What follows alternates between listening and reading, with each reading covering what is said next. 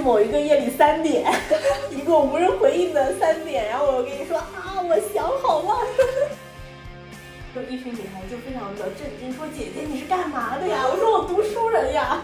这可能就体现为周末我要疯狂去玩周中的时候，我就不想工作，我想独处充电。我连周末都不出去玩，这是重点吗？好，现在我知道你只是想赶紧把话打出来。啊，好想做成，好想做成啊，好像有点做不成，求求了，快让我做成！哎，但是人总是不可能成为如来佛的，是你也不可能真的成为六十边形战士。六十边形战士，他所有的支线我都预想到了，他的平行宇宙我全都知道他会发生着什么什么。就是你这个平行平行宇宙坍塌了，也是在我的预料范围内的。这该不会是个回旋球吧？这个球会以怎么样的方式砸向我？前段时间有一个中医说我手纹这么密，一看就是想太多。就发现我心里那个也是我们俩的关系走向成熟的一个很重要的节点，就是都都过了这么多年了，然后才有机会。果然还是需要见面，没有关系啊。就算你度过这个坎儿，我不知道我下一次再见到你的时候，见到一个新的你，我也还是很喜欢你。没有一度不怀疑，从来没有一度不怀疑。就个性比较强的朋友是是那种张口就说你他妈不能骂他吗？对啊对啊，这个算拳头的猫咪。嗯，就是我已经抡好我的大锤了，你敢来放肆？然后你就很像那种说说说你在放肆也走了。呼呼，大家好，这里是见春天的芊芊。见春天是一档记录芊芊和她的朋友们成长的私人日记，这里可能有幼稚言论，也有可能有爆笑黑历史，可能有天马行空的想象，可能有温柔与浪漫，当然也有很多的眼泪。但是没关系，在这里，二十多岁的我们正在去见春天，去拥抱春天。呜呼，今年是芊芊从二十三岁步入二十四岁的重要一年。今年的芊芊暴风成长，往年的芊芊总会在新的一岁写一篇成长总结，但今年不一样的是，她邀请了一位神秘的十二年老友，一起聊聊今年的我们和自我和解到哪一步了。二十几岁的我们对这个世界又有什么不一样的理解？为什么我们如此不同，却成为了灵魂密友？那当当，我的十二年老友，介绍一下自己。大家好，我是芊芊的朋友新阳。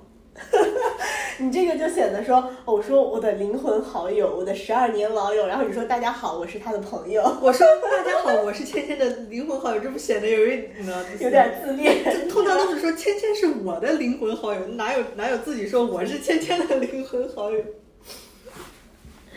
好的好的，是这样的。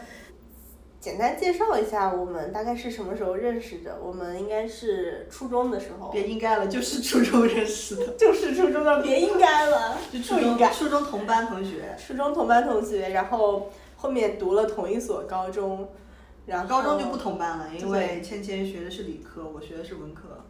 对，文史和理实，虽然在隔壁，但却隔了一个走廊拐角，就导致我们也不经常见。就是人呐，就是哪怕你们在隔壁，他隔了一个拐角，他也可能不太行。就像我们现在虽然在隔壁，但也不怎么经常见。对，呃，然后就去了不同的城市读大学。对，然后离得好像还挺远，北京跟厦门。北京和厦门啊，就是新阳当年的我们这个那个地方的文科状元，直接就是被。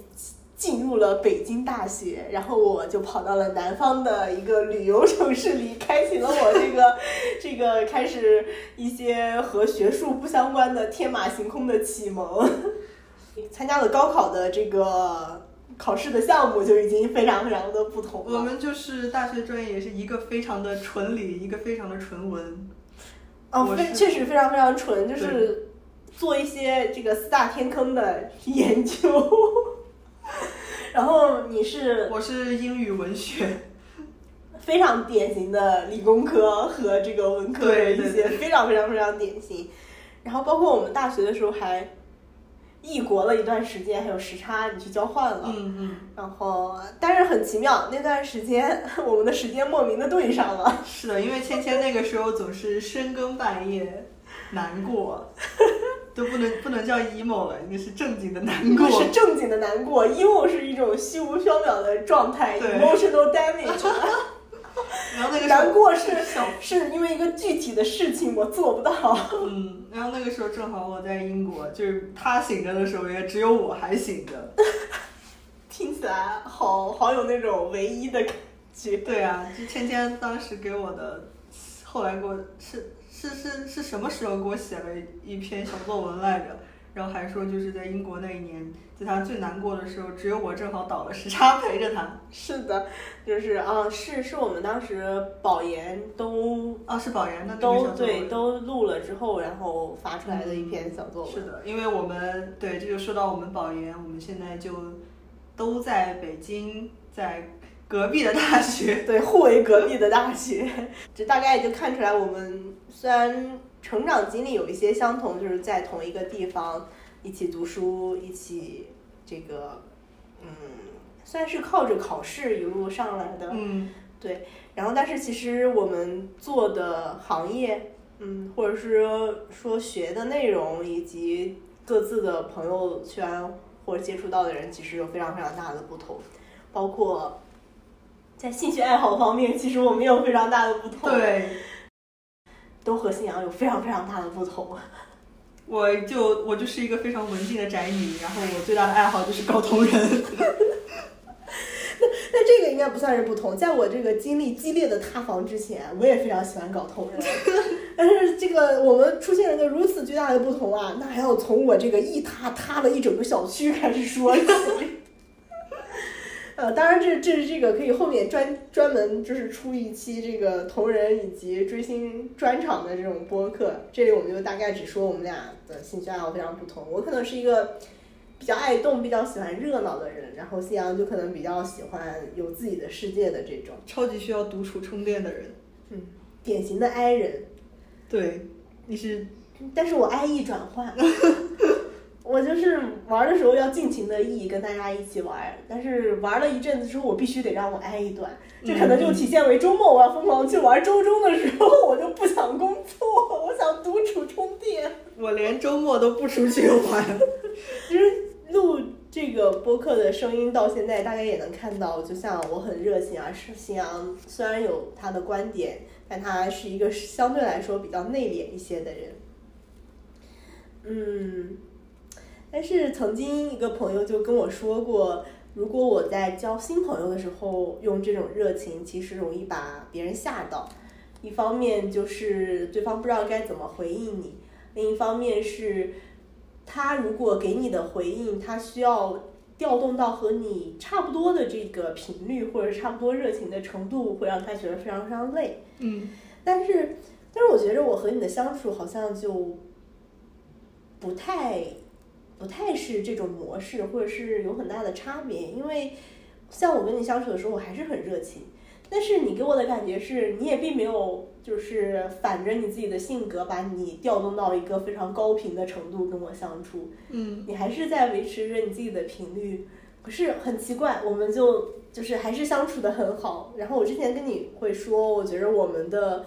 相处模式就很像在围炉烤火，嗯，就是你就躺在你的摇椅上，坐在旁边，然后我就像那个火苗一样在那儿，有的时候是熊熊烈火，嗯，然后那个时候你好像也不会说，哎呀，就就是火大了，好好好害怕呀，掏出我的灭火器，然后你还是就是，然后看一眼笑笑，然后躺在旁边，然后开始摇你的摇椅，嗯。然后如果火小了呢，你就凑近点儿，然后给我添点柴，然后你又坐回去了。嗯，就是常常是这种感觉，所以很想通过这一期去聊一聊，为什么两个那么如此不同的人还能成为这么多年比较亲近的朋友？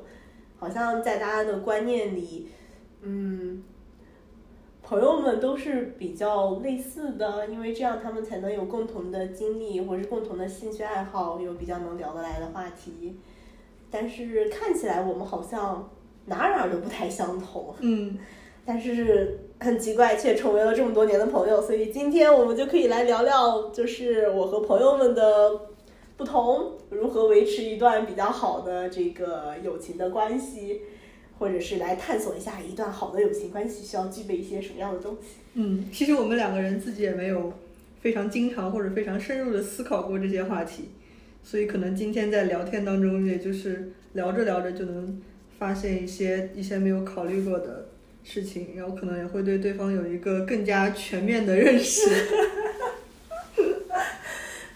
说起来好像真的是这样。我们其实，其实我的感觉是我来了北京之后，我们才对对方的认识往前进了很大一步。可能因为我实在不是很喜欢打字或者打电话的时候 说很多话，但是一见面就会很自然说很多话。是，这这就说明了这个还是不能异地呀。因为啊，对我对我来讲就是。嗯，坦诚自己的一些想法，或者说剖开自己的一些对内心的探索，也是一件比较花费力气的事情。就是我自己在自己的脑子里想是不花费力气，但是要我跟别人表达出来，对我来讲还是它是需要一些能量，需要一些 组织语言。所以在打字或者打电话的时候，我就嗯会会懒得说这些事情。哦。但是，一到一到见面就很自然就都说出来了。你看，又发现了我们的一个不同，就是我会觉着向内探索，就是剖析自己，对我来说是一件非常非常耗费精力的事情，嗯，非常非常累。但是，一旦我开始就是剖析完了之后，我已经有了一个认知，我已经比较清楚的，就是我自己是什么样的人，嗯，或者是我得知到一个观点的时候，嗯，我把它说出来这件事情是一点都不耗费精力的，哦，所以哇，你看。又发现了一个不同的地方，也有可能我就是觉得打那么多字比较累。那这点倒是一样，就是我记得我我我跟任何人打字都是不喜欢加标点符号，之前甚至不断句，不断句，甚至没有空格不断句，然后然后呢，就会导致有的话大家。说起来很有，听起来很有歧义。那现在我就稍微学乖了一点，会在重要的地方打一个空格，但是还是不打标点符号。感觉洋溢的感情扑面而来。洋溢，对，这就导致其实我真的只是懒，他不是就是非常激动的时候他不输标点 这么一个事情。就说什么就是情绪很激动，怕别人理解不了的时候会不打标点符号，其实不是这样，我只是懒而已。好，这一点我也对我来讲是一个，也是一个比较新的认识。有的时候我真的以为你在对面是非常非常非常的难过，但是我以为你是在对面已经就是难过的不能自已，就是话都不打标点了。难过的话都不打标点了，这是重点吗？好，现在我知道你只是想赶紧把话打出来。我们，你看，哎，我们俩就是。有很像的地方是我们总是就是很喜欢聊着聊着扯一些别的，就开始引出一些别的话题，就开始聊远了。就聊到哪儿算哪儿吧。对，那当时你跟我说，就是看《银河护卫队》的时候，你很喜欢就是大家那种随时乱侃、漫天的 聊天的那种感觉。然后我突然发现，我们喜欢这个电影是有原因的，因为我们也总是随时乱看。本来说定好了要聊这个，聊着聊着啪，发现扯远了。OK，扯回来，就是那我们去开始剖析自己，我就会发现，就是我是一个非常非常偏执的人，但是信阳给我的感觉就是很随和。对于我来说，我常常会有那种这件事情我一定要做到，看起来好像做不到了，我再挣扎一下，求求了，让我做到吧，我真的真的一定要做到，就非什么什么不行的这种感觉。并且会会在攻克了一个巨大的呃难题，或者是或者说这种哎呀，好想做成，好想做成啊，好像有点做不成，求求了，快让我做成！哎，做成了之后会有一种非常大的成就感，嗯，就会导致这种反馈多了之后，我可能会非常热衷于，或者是非常执着于做这种事情，嗯，就在我的眼里说，好像做的太顺的事情，很正常就做到了的事情，没有什么意思。嗯，然后甚至会并不把很轻松能做到的事情当成一种成就，或者说当成哎能体验到喜悦或或者幸福，反而是那种吃了很多苦才做到的事情，会让我加深很强的记忆，会让我觉着哦我好牛啊！嗯，对。但是信阳给我的感觉好像是他一直在做，嗯。比较自然而然就发生做成了的事情，然后好像他没有那种非常挣扎的情绪也好，没有那种挣扎的执念也好，所以其实我就很想问问你，就是关于你的这种性格。嗯，其实这一点是不是我们俩如果想到和对方到底哪里不同的话，这个点可能是我们会会第一个想到的，或者是最明显的一种处事方式上面的差别。是。但是问题就是，你会觉着像我，我其实非常非常喜欢你的这种性格，因为你其实也能感受到，我总是会在我非常焦虑的时候开始向你靠近，因为当我非常非常焦虑的时候，我就非常喜欢像那些比较坦然或者是比较佛一些的人去感受他们的这个能量，然后企图让他们带我走出这个焦虑的过程。嗯，对，所以，呃，就是我一边很喜欢，一边好像又改不掉身上的那种执着的感觉。嗯，那你呢？你对于我的这种性格有什么样的这个想法？我觉得其实就是我们俩的这种处事模式是。就是从从根本上，或者说从整体上来讲是没有没有可能，也没有必要改的，嗯，就是对事情的看重的那个点不一样，但是可以是只能说我们可以，比如说你从我身上吸取一点随和的能量，然后我从你身上吸取一点呃勇敢的去做事的能量，就是改变一下表面上的那种能量或者说是程度，但是根本的那种。世界观那个其实也没有什么必要去改变，笑死！我们俩像毒液一样，互相寄生在对方身上，吸吸自己所需要的能量。我给我吸吸，给我吸吸。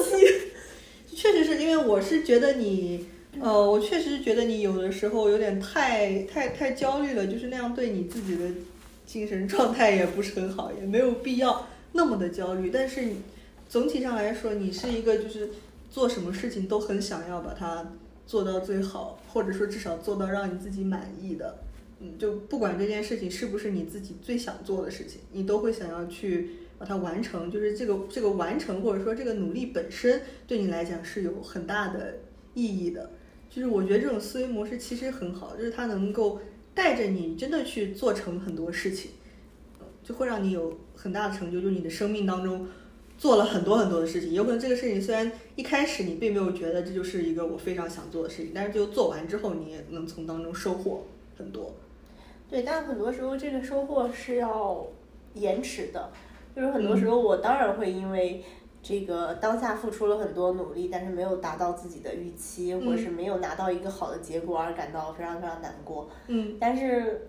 我一般就会把这段记忆封存，过个一两年之后，自己长大了再反过头来去回顾，然后发现自己哎学到了一些东西，然后又很开心的跟大家分享。嗯嗯。当然了，嗯，这会面临着一个问题，就是当我非常喜欢就是这种攻克难题，或者是啪像集邮一样拿到一个戳，说哎今天达成了这个成就，明天达成了那个成就。嗯。当我有这种心态的时候，其实。我会倾向于做自己拿手或者是能够达到我目的性的事情。嗯，这个倒不是说说是很轻易的，还有可能也是很难的事情。嗯，但是我可能会做评估，可能会说我呃手里现在具备什么什么样的条件。嗯，我做成了这个事情的可能性大概是多少？你大概心里会有一个预期。然后当这个预期比较低，就是我觉得哎大概率不去不能做的时候，其实我都很少去做尝试。嗯，就就是我可能更倾向于做一些比较确定的事情。嗯，它会让我有明确的成就感，或者是有安全感。嗯，对于那些不确定的事情，我好像没太有勇气去踏出第一步去做尝试。嗯嗯嗯。当然，这是我也是我近。近年来意识到并且努力在想去改变的问题，嗯，尤其在像做科研的时候，其实很多时候你就是要抱着这种恐惧往前走，嗯，那我觉得这个心态其实也挺正常，就是对于不确定，对于不确定能不能做成的事情的恐惧，我觉得这很，这个倒就是这是反正反正反正我也会有，但可能我们产生这种。这种这种心态的那个成因不一样吧，就是从刚刚聊的能看出来，你是比较，就是你能从最后做成和这个努力的过程当中收获一些意义，然后我可能就是特别的在意我到底想不想做这件事情，而且我比较畏难，就是如果感觉这个事情的困难非常非常的多，然后它大过了我想要我想要做这件事情的想法，那我就会放弃，直接不做。对，所以我感觉我的生活当中就是好像做什么事情都还比较顺利，比较顺其自然，但是我做的事情很少。就好像芊芊她是一周七天，然后她七天都在外面走路，然后每天去一个不同的地方。然后虽然可能有的时候，呃，走得很累，然后有的时候走到那个地方不一定是最喜欢的，但是他一周能去七个地方，我一周就只去一个地方。就虽然那一个地方它很很很大概率是我也喜欢的，然后我也不是很累，但是就是我的我的生命当中就是做的事情很少。就是可以这么说，但是你这种听起来我好悲惨呀！就是一周去七个地方，不怎都不怎么满意，然后当个冤种还很累，然后你还一周去一个地方，哎，挺挺满意的。你这样一想，我一周好像没太有那种特别冤的感觉，像一个月，我走了二十八天，我走了三十一天，我都不怎么喜欢。你去了四个都喜欢，是不是心里立马就不平衡起来了？那你不是，你也不可能都不喜欢呀。你总的来说还是喜欢的吗？是，但是这种这其实也是很多时候我心态失衡或者是不太开心的一个点，是你做了太多的尝试，受了太多的打击。当那一个喜欢来临的时候，其实你并不是。我觉着，当这种嗯重大的成就，或者是当你付出了很多努力，做了很多错误的尝试，嗯，然后当一个比较有成果的东西展现在你面前的时候，人可能会有两种心态。一种人是那种觉得说，哇，我做了，终于来了这一天，嗯。我做了这么多努力都值得，嗯。就是这种人可能是比较能从这种探索中获得乐趣的，嗯。他们也更容易在下一次探索中还是付出很多尝试，然后得到了另一个非常大的成就。嗯，但对于我来说，我因为当权衡利弊刻在脑子里的时候，当这个巨大成就来临的时候。我会去开始回过头衡量，说，哇，我试了这么多次没成，这个来的成就足不足以抵消那那么多次不成带给我的挫败感？嗯。然后如果它不足够的话，我可能就会很受伤。我下一次再踏出尝试的那一步的时候，就会很谨慎。嗯嗯嗯。所以其实这也是之刚才我们在说，其实我不完全是一个从探索和过程中就能获得乐趣的人，我是。更准确的说，我是，嗯，从结果中获得乐趣的人。嗯，只是这个结果带给我多大的乐趣，取决于我中间付出了多少。嗯，所以你会觉得，就是如果很顺利、很自然的就做成功的一件你喜欢的事情，没有那么的感觉有成就感吗？对，但是他的心理基准线是这样，会高于我做不成的事情。哦，会觉得哎还不错，挺好的，然后可能就。让这件事情过去了，嗯，就不会去总结，也不会去想说我这件事情里哪些做的是对的，哪些做的是错的，嗯。但是当那种，呃，受了很多挫败才做成的事情，我会非常非常努力的把每一个环节都分析的很清楚，都复盘的很清楚，嗯。然后去说哪里我我做的不好，导致了这个中间走了一些弯路，哪里做的好是这个最后导向了这个成功的结果，嗯。所以，当有这个心心路历程的时候，就会导致这件事情的意义其实很不一样。你最后获得的成就感也会更高一些，因为你会觉着整个过程中我有成长，是随着我的成长，这件事情逐步做成了。而那些一开始很顺利就做成的事情，你会觉得说，哦，是我做的，大概就是这种感觉。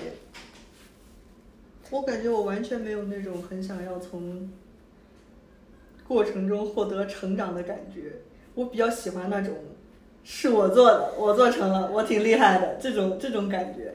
就是因为我很怕困难，我觉得我就是在在最一开始做选择的时候，我就会直接规避掉那些有很非常非常困难的路线。嗯，但是其实最后我选择的，我选择的那个路线倒也，嗯，也也确实是我还挺喜欢的。就比如说，我现在打算不读博了嘛，我打算去找工作去。虽然我现在还并并没有真的去找工作，但是去去我想去的那个行业实习了一下，我感觉挺好的，感觉也也很有意思，也是我喜欢的，然后也是我能够做到没有那么困难的事情。所以，但是读博就是感觉对我来说，我也没有非常非常的以那么大的热情。然后呢，对我的以我的能力来说也很困难。然后通常我会觉得，如果对我的能力来说很困难的事情，它有可能也并不是我的能力不足够，它可能就是真的是不适合我，我也不适合他，就是我们这个性格不合，我我套不到那个框子里去，而不完全是我在努努力我就能做到。所以在这种情况下，我我如果发现另一条，就是我去我想去的那个行业实习了一下，我感觉哦，好像这个是适合我的，然后我也我也能做到，那我就开开心心的换一条路。是，我觉得这其实刚刚你说的话，就又觉着我们不太同的一点是，嗯，是你是不是一直觉着，嗯，就是你对现现在的自我其实很满意？对我满意的。对，所以你其实会觉得说，哎，成长这件事情。意义也没那么大，我脑子现在已经很好了，不需要再长得更好了。就是我觉得我以后是会慢慢成长，但是我现在并没有感觉到那种很很缺乏的感觉。对，就我并不觉得我现在我现在急需继续成长。嗯，是，这是其实我觉得这可能是一个我们不同态度的根源问题吧。就是我是一个时常觉得自己不够好。嗯，就是或者说我。觉着自己不好，需要赶紧成长，就是需要哪里哪里也要好，哪里哪里也要好，就有一种时刻在补漏的感觉。嗯嗯，对，就是时刻在查缺补漏，时刻的觉得哎这里还要长得好一点，那里还要再再加固一下，嗯，是这种感觉。所以可能对于我来说，我需要说，呃，就是那种从通过一件事情能让我感受到自己成长的这种感觉，对于我来说是一种内心的满足。嗯，但是对于你来说。说，因为你觉得自己已经足够好了，所以每一件事情很顺利的做成，对于你来说就是一种内心的满足，就是不停的验证说，哎，我已经足够好了。是的，我比较想要验证我能够做好，而我不想就经受挫折，对我来讲是一个就是一个验验证的反义词是什么呀？就是就是我很难会从挫折当中觉得我有在成长，我只会觉得挫折就是说明我这地方做的不好，我不是很想。经历那种感觉，嗯，是这样。然后另一个可能也是因为这种底层的心理原因带来的，呃，带来的一种就是你会觉得一件事情如果做的很费劲，或者是做不成，是因为你们不合适。对，你不会去否定自己，说是因为我不够好，所以我做不成。那其实倒也有一点会觉得是那种啦，也也会有一点觉得是因为我不够好，但是会让我觉得因为我不够好，所以做不成的都是我。比较很很很真的很看重或者很想做的事情，然后至于其他的一些，比如说我不是很感兴趣的课，成绩不好，像那种我就觉得啊无所谓，那可能就是我也不喜欢他，我为什么要做那么好？对，但是这一点对于我来说不一样的就是，我会我会觉得一件事情做的不好或做的没做成，不是因为我们不合适，而是因为我没下足功夫，而是因为我能力不够，而是因为我不够好。嗯，我常常会觉着。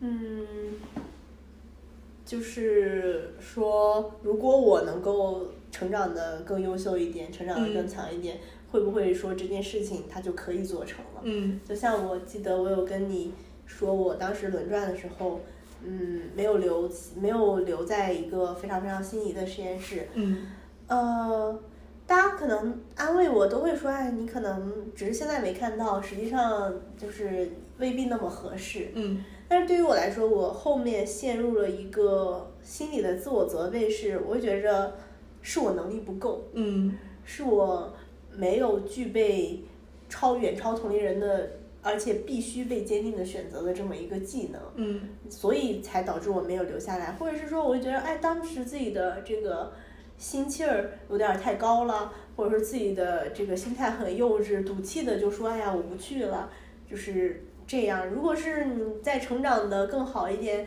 就是心态稳一点，说，哎，那就再等等，那就再观望一下的这种态度，说不定这件事情就做成了，就留下来了。嗯，所以其实我也不知道，嗯，我只能说，这个这个心态或者是这种想法，让我在一些事情上。还是会有一些事情强求就就做到了的。但是大多数的时候，你是会感到非常的累，非常的焦虑，嗯，并且会非常殚精竭虑的去想，说，哎呀，为什么做不成？为什么做不成？哪里又做的不好？会想很多。嗯，其实我们以前聊到过一点，就是每一件事里面它有可控的因素和不可控的因素。我感觉像芊芊这种心态，就有的时候会很容易把其实是不可控的因素也归为到，也错误的归成是自己可控的因素，然后就觉得是这是我可控，但是我没有做的足够好，但它其实是不可控的因素。对，我会觉得是因为我太弱小了，对这件事情的掌控力不够，才使它变成了不可控的事情。嗯，如果我再强大一点，哎，我这个保护伞再大一点，你就可以把它都变成你可都是我可控的，都在我的掌控范围内了。就是你想，你只是一个人的时候，你摊开手掌，你能握住的东西很小；可是如果你是如来佛的时候，你摊开手掌，整个世界都在你的手间。但是人总是不可能成为如来佛的。是你也不可能真的成为六十边形战士，六十边形战士，是，所以我觉得其实这就是我和新新阳非常非常大的不同的一点，就是我我我很偏执，并且我会想说不停的需要自己变强变强变强，有那种非常紧迫的那种焦虑感，但是新阳给我的感觉就是。很很柔和，就是好像嗯都可以，也也也都行，就是这种感觉。嗯，但我觉得你的这种心态就是怎么说，它也是两面的吧？因为你确实在变强，它确实会让你变强，然后你确实就是真的做成了很多的事情。就是如果对比来说的话，就是我可能会嗯有一件事情放在我面前，如果我把它。去做了，如果我做成了，那我其实是有有很大的收获的，但是我就很容易从一开始就放弃，我很容易从一开始就觉得这也不是我百分百想做的事情，然后它也不是那么的容易，我就不做了，所以我就放弃了那个可能会有的收获跟开心，嗯，但是像像你这种心态的，它的背面就是你真的会很累，然后你真的会一直都觉得自己不够好。就是其实我的心态啊，并不是说我每天都觉得我自己很好，但是我就不会去想我不够好，是这种感觉。是，其实我觉得这就是，嗯，就是当我们认为这个世界不是非黑即白的时候，其实你对于这种心态也是这种事情。嗯，就是就是怎么说呢？我我的心态是，我觉得自己不够好，这可能是个黑。这个黑的反面未必是我觉得自己很好，对，而是我觉得自己不是不好，或者我根本不考虑自己好不好这件事情，这都是这个事情的反面。嗯，对于你来说，可能就是你觉得自己还不错，嗯，这个事情的反面不是你觉得自己不行，可能你就是觉得自己哎就是这样，然后你也不想自己行不行的这个事情已经是这个事情的反面了。嗯嗯嗯。那我不知道你会不会。会有那种对于不确定的恐惧，因为对于我来说，当我想要从一件事情里获得成长的时候，我常常会在我做一件事情的时候去去权衡利弊，嗯，去想这件事情我能收获到什么，我最大的代价是付出了什么，就是这些事情，想这些事情对于我来说是非常确定的。当我把它想明白了之后。哪怕这件事情在大家看来，或者在外围的评价体系看来，它是一个呃得不偿失或者是怎么样的事情，但是对于我来说，它已经是一个确定的事情了。哦，我还是会去做。嗯嗯嗯，因为我会觉得，在每个人的评价体系里，你从想从这个事情上获得什么，嗯，你只要获得了你想获得的那一块，不管他在别人看来是不是一件很值得的事情，嗯，它就成为了一件确定性的事情。对于这种确定性的事情，我是一定会去做的。嗯嗯，这就会导致我其实会对于一些不确定的事情没有那么容易下手。这个不确定的事情就是说，在我评价完这些事情之后，我看不清它的利弊关系。哦，或者是在短期的我的这个视线范围内，我看不到它有什么利。或者换句话说，我看不到它有什么害，我也会把它定义为不确定的事情。就你利和害你都想要看清楚，然后这个对你来说才是确定的。对我需要我或者或者换句话说，当他当我看不清利这件事情没有使我这么恐惧，但我必须要看清害。哦，我要确定我它带给我的伤害或者是带给我的损失是不是在我最大的承受范围内的。嗯嗯，就或许呃，我也会做一些就是收益没有那么高的事情。嗯嗯，但是嗯，这种事情常常发生在人际关系上。嗯，人际关系上，我常常不太能够确定一个人他是不是能跟我成为一个交心的朋友，是不是能够带给我足够的快乐。嗯，但是我常常是需要知道这个人他有没有一些非常非常不好的毛病，非常比如说他会背刺朋友，嗯，还有一种我要看清楚他的伤害，我能不能承受，我才愿意去做这个事情，或者和这个人交朋友。嗯，所以。对于不确定的事情，我常常会抱有一些恐惧，但是我不知道你是这个评价体系是怎么样的。对于确定与不确定这件事情，你是怎么想的？我觉得你要是说有一件事情明确让我感到不确定，那肯定也是会有担心在的。但是我好像没有用那种嗯，我要去评判它的利和弊，就是这种视角去看待一个事情。就是我好像很难像。没没有想过像要这样把把把把他的所有的利跟弊都列出来进行比较，这种感觉，就是我好像没有一个这么非常清晰的想法，这就是一种只凭混沌的直觉，混沌的直觉感受派。对对对，我是感受派，嗯，而且并不是每一件事情都会嗯让我能够清晰的觉得它确定或者不确定，我可能更多的关心的是就是。我对事情更多的感到的是我想做，呃，然后呢，或者是感觉到这个事情很很很对对，或者是感到这个事情很不好，就是嗯，其实对我来讲，不确定倒不是一个那么明确的感受。如果这个事情有什么它的，就像你说利和弊，如果它的那个弊让我很很明显的察觉到，就是我只能察觉到这个。嗯，我其实觉着这就是嗯。我觉得你可能是因为我们的评价体系完全不一样，因为你好像把所有的事情都分成了，呃，不能说这么绝对，就你的评价体系是可控和不可控，嗯，这么一个范围，就是你对于自己可控的事情，无论这个事情，就是你的可控甚至没有引入确定和不确定这个评价体系。对我，我的可控其实就是，是不是我自己。想要做的就是感觉这个这个想法是从我的脑子里面自己生长出来的，而不是别人告诉我的。对，然后或者说这件事情你脑子里冒出来的想法，你实施起来有没有让你感觉到那种如临大敌的感觉？嗯，如果没有的话，你这件事情就是偷偷里可控，对，就是可以去做。是的。然后其他的那些事情，比如说牵扯到了别人，或者你没有那么熟悉，嗯，或者是。或者是怎么说呢？嗯，这件事情还有需要非常非常多的条件才能做成，你就把它列为不可控。对对对。但是对于我来说，我的评价体系好像没有可控和不可控。就像我们之前讲的，我始终认为，只要我足够强大，所有事情都是我可控的。嗯。就当我冒着这个想法的时候，我就相当于我的评价体系就是确定和不确定。嗯。确定的事情就是。我一眼能洞穿到这个事情的未来发展是什么样的，就是甚至我洞穿不了它会按照哪条路发展，但是我把它所有的支线我都预想到了，它的平行宇宙我全都知道它会发生着什么什么，就是你这个平平行宇宙坍塌了也是在我的预料范围内的。先做一个沙盘，先做一个沙盘，然后这这多少多少种可能我全都预想到了，最好的可能是怎么样拯救世界了，最差的可能是全都无了，全都嘎了。我说。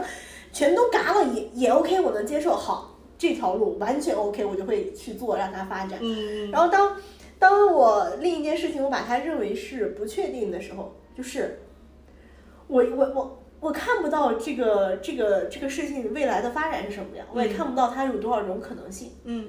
于是我就会把它列为不确定的事情。但是因为我的心态是那种，我会觉着。就是有那种执念感，觉得自己要成长，从一个事情里不断的变强，去做自己不擅长的事情。嗯嗯嗯。所以对于这种不确定的事情，我不会完全放弃的，我还是会做尝试的。嗯。但是当我一边怀揣着这种嗯恐惧或者是一些嗯未知的这种感情，嗯去做这件事情的时候，我不敢付出全部的努力的。嗯我就觉着付出全部的努力，它万一打水漂了呢？嗯所以我可能会会推动推动，然后撤了一些自己的努力，嗯就只用百分之五十或百分之四十，然后再往前推推又撤掉一些，嗯所以这个结果其实可想而知，它本来因为这件事情你就不确定，嗯你就不太擅长，嗯你又没有付出全力，那他做成的可能性真是太小了。嗯，那你会就是一边不想付出全力，一边又感觉很犹豫，觉得不付出做不好，不付出不对，这样吗？对，嗯就是就觉着不付出、不去努力做、不去做尝试是不对的。嗯但是你让我付出全部的努力去做尝试，我也不愿意。嗯所以导致其实对于不确定的事情，我会去尝试，但不会尽全力尝试，然后最后这件事情也做不成。嗯，你还真的是每一件事都做，就是你刚刚说这样分析那样分析，然后最后还是都做。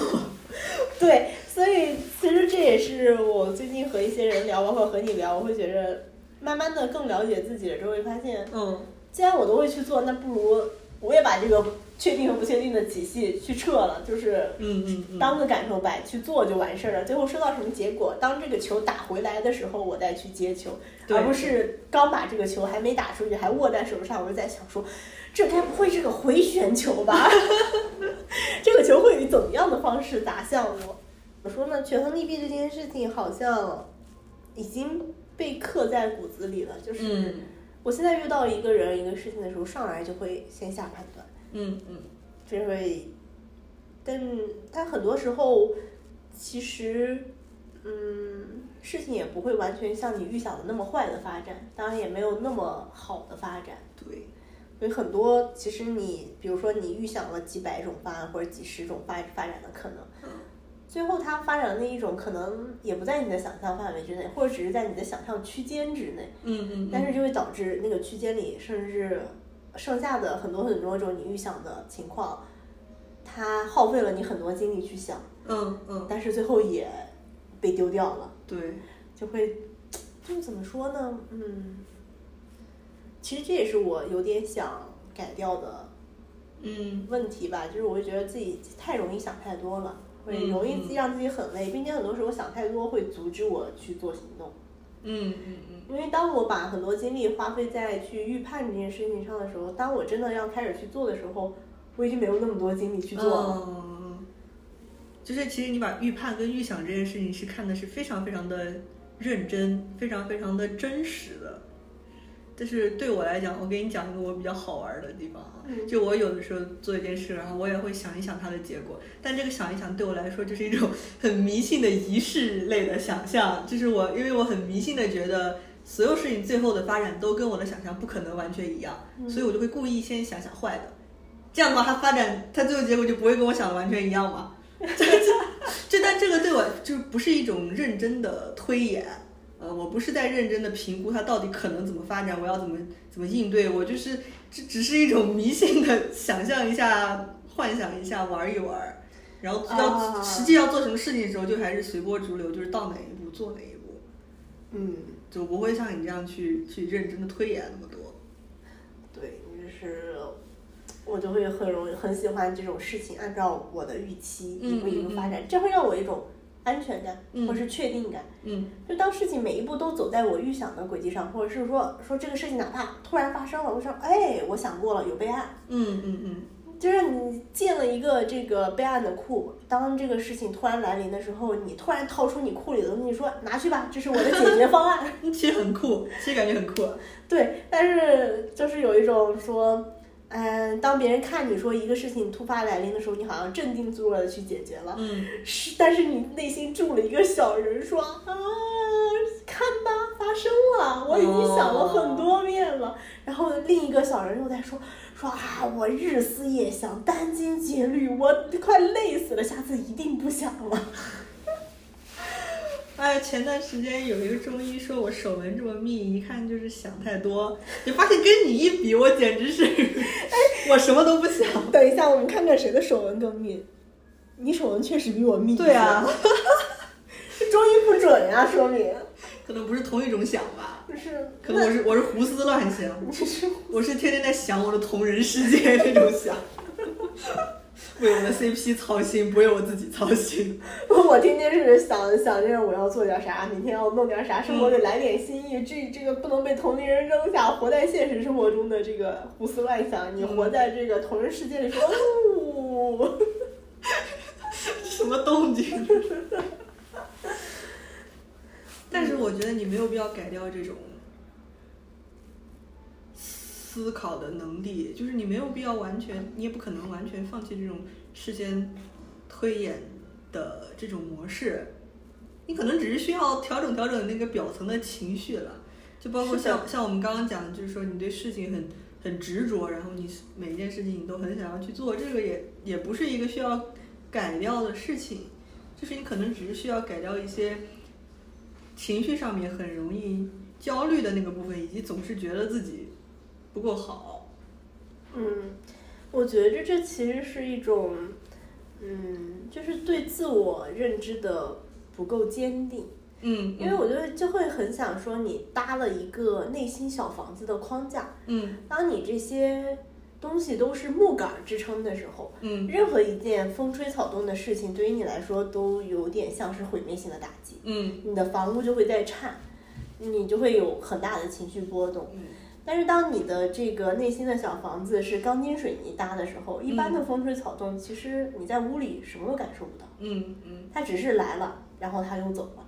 你的屋子里住着的内心其实并没有太大的波澜。嗯，所以我觉得这也是我最近在努力让自己修炼的地方，就是就是每一次这种。挫折或者是一些外界的敲打来临的时候，我就把它看成说一个小锤子砸了砸我的房子，把我的这个木杆变成钢筋杆。嗯嗯嗯。就是当我有这种心态的时候，其实我会对于外界来临的事情没有那么恐惧，没有那么抗拒。嗯。因为当我之前会觉着，我会非常不想让那些不确定的事情到来。嗯。我非常不想让那些突发事件到来，比如说突然某个人开始。冲你发火了，嗯，这个事情是不确定的事情，并且他到来之后，我有点承受不住，因为我会在想他为什么发火，哪里做错了，但是我其实想不想不太明白，嗯，但是想不明白这件事情，我又很执着，我不肯把它放下，说这人就是个傻，嗯，对，然后我就会一直想，就会让我非常的，嗯，非常的累，嗯，那现在我们就会把它当成说。就像一个小锤子过来砸一砸我的房子。嗯，如果我还像以前一样，就是非常的担惊受怕，那个木杆啪就折了。嗯，那其实那就折了呗，那我就把它换成钢筋杆。然后下一次我就发现，当我有这种心态之后，当我面对那些突发事件、那些不确定的事情到来的时候，没有那么恐惧，也没有那么抗拒了。嗯嗯。嗯，可能这也是嗯我的一个观念吧，就是。我会觉着每一件事情到来，我都能够学到一些东西。嗯，所以说，当这个小锤子哪怕砸坏了我的木杆儿，我也能把它换成钢筋杆儿。嗯，这个时候我就知道我的这个内心的小房子哪里比较脆弱了。对于我来说，虽然这个锤子到来会让我遭受一些损失，但是换成钢筋杆儿之后，对于我来说是有收益的。嗯，所以当我有这种心态之后，我忽然就会发现。嗯，经历痛苦或者是经历挫折这件事情，它被我转化成了一种确定性的世界。嗯，就我非常确定自己一定会去复盘，我一定会去复盘，我就一定有成长。嗯，那对于这件事情，它是确定的，哪怕成长的方向未知，嗯，带来的挫折未知，成长成长的时间和代价未知，但是一定会有成长这件事情，嗯嗯，是确定的，是让我有收益的。那我其实就。没有那么抗拒让这件事情到来，嗯，因为之前会，当你有那种对抗抗拒的情绪的时候，其实非常挣扎，因为事情的发生它是不可控的，嗯，对于你来，对于用你的话说就是它是不可控的，你抗拒它，它还是会过来找到你，你不抗拒它，它也会来找到你，嗯，你要做的就只是等着它上门，然后处理这个问题，嗯，就可以了，嗯，对。所以，可能当我今年突然领悟到，对于确定性和不确定性的这个理解的时候，嗯的这种怎么说呢？就是经历痛苦一定有所成长的这种确定性的理解的时候，嗯嗯，就没有那么抗拒那些痛苦和挫折了。之前我会觉着尝试了很多都失败了，是一件非常浪费人精力的事情。嗯嗯。嗯，这是一方面，就是另一方面是在做事情的选择上，你还是会想要都去做吗？嗯，这其实就是舍弃性的问题了。这也是我会觉得我常常拿不起、放不下。嗯，因为我就是觉得我可能有一点太容易放弃了。我觉得我的，我我有的时候会担心我的现在的这个生活的状态非常的舒适，是因为我。呃，非常的善于放弃，就是放弃了很多可能会不舒适的，但是可能也有收获的事情。就像你平时如果要跟我说，呃，你有哪一件事情因为你没有做好或者没有做到而感觉非常难过、非常焦虑的时候，其实我脑子里面的第一反应就是，你真的很想要做这件事吗？就是我会以为是因为你特别想要做这件事，然后你没做到，所以你才会难过。就是，但是就可能像对我来说，有一个我不是本来也没有很想做的事情，比如说我学一门我没有很有有兴趣的课，那做的不好就就无所谓，就拉倒呗。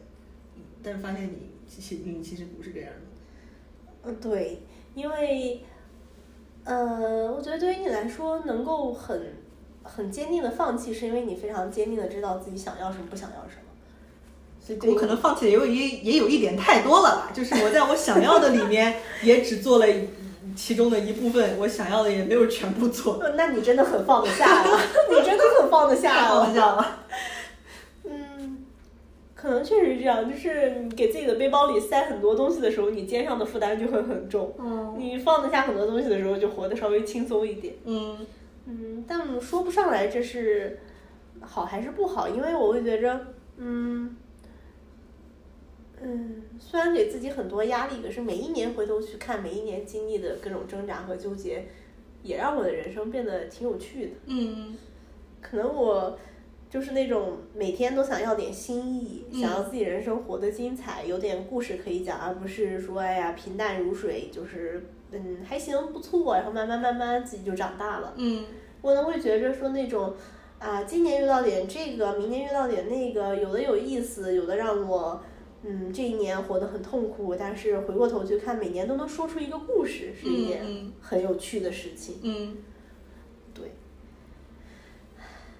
但是，嗯，可能，但是其实我一直感觉你的各种，比如说你很很，嗯，很能放得下，很很随和。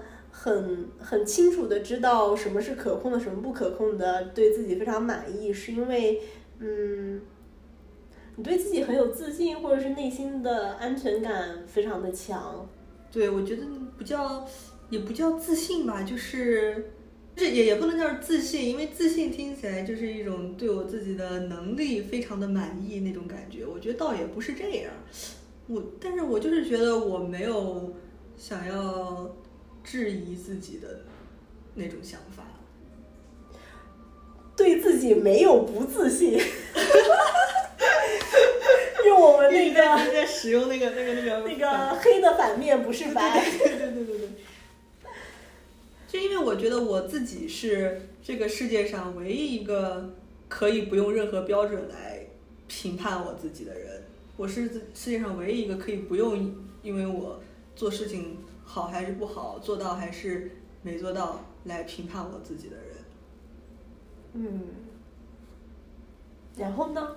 就是，所以你就会，嗯，所以我不会因为觉得我自己什么地方做的不好而改变对我自己的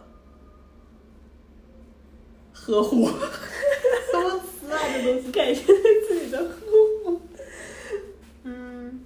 跟你相处的人，或者是跟你相处的一段关系，会有确定的感觉，或者是一些不安全感，或者你很害怕害怕谁离开你的生命，这种这种事情发生吗？有的时候会有，但是这个感觉没有什么解决办法。它就是有的时候，然后你又把它归为这个不可控的因素，然后就把它放置一边。对啊，我好像确实有过之前，之前有有有一小阵子特别害怕跟网友的关系。天哪，我以为你会说跟某个朋友，我还在想说，哎呀，是哪个朋友已经超越了我们之间的关系，让我小小的嫉妒一下。然后或者会觉得你会说那种上价值，说他自己随着年龄长大了，会担心亲人的离世，对不对？哎，这还有点。突然说我担心和网友的关系，我跟网友关系好，就是因为网友的关系特别的需要一个场合呀，就是我会觉得。呃，我很想要继续维持那种我和我的关系好的网友，呃，就因为我们都是搞这个，搞着同一个作品的同人而认识的嘛，嗯，我就很想要继续保持这种很很特定的聚在一起状态，就是我们又还都喜欢这个作品，在搞同人，然后同时我们也是就关系很好的网友，就是什么都随便聊一聊的这种感觉。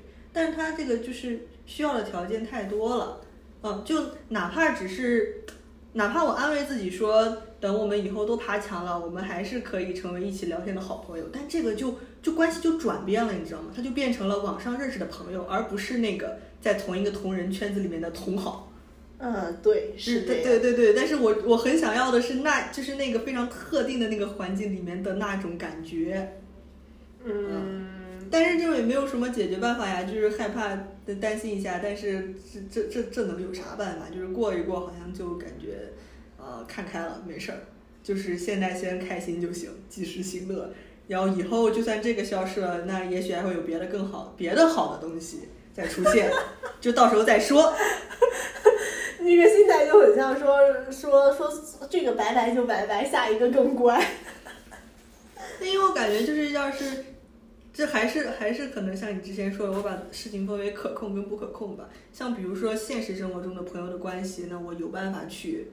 维系，或者至少说我做出我这方面的一些努力，就是我笑的原因是因为当你说出维系和努力的时候，我说我反思一下我们的关系，说维系了吗？努力了吗？嗯，那你每次找我不就是也回应你吗？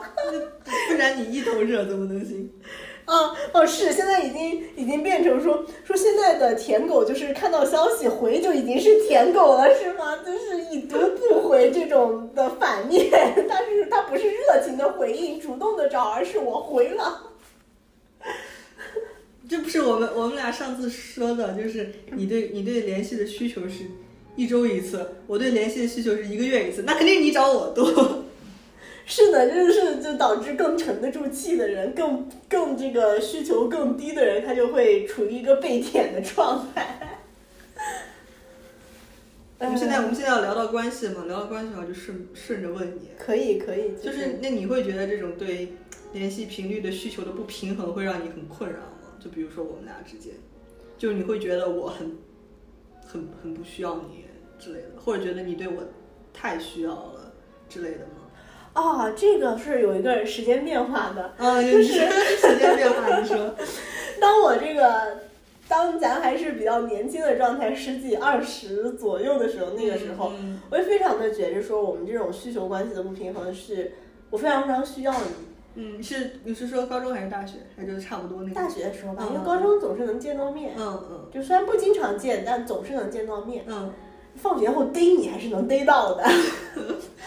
大学的时候，那可就就是就是更多变了，嗯嗯，而且异地嘛，嗯，然后大学的时候就那段时间，会觉得我非常非常需要你，而且你每次都能够很好的安慰到我，嗯，然后但是呢，我好像在你那儿体验不到什么需求感，嗯，就会导致一种感受是，呃，我对你非常的依赖，嗯，但是。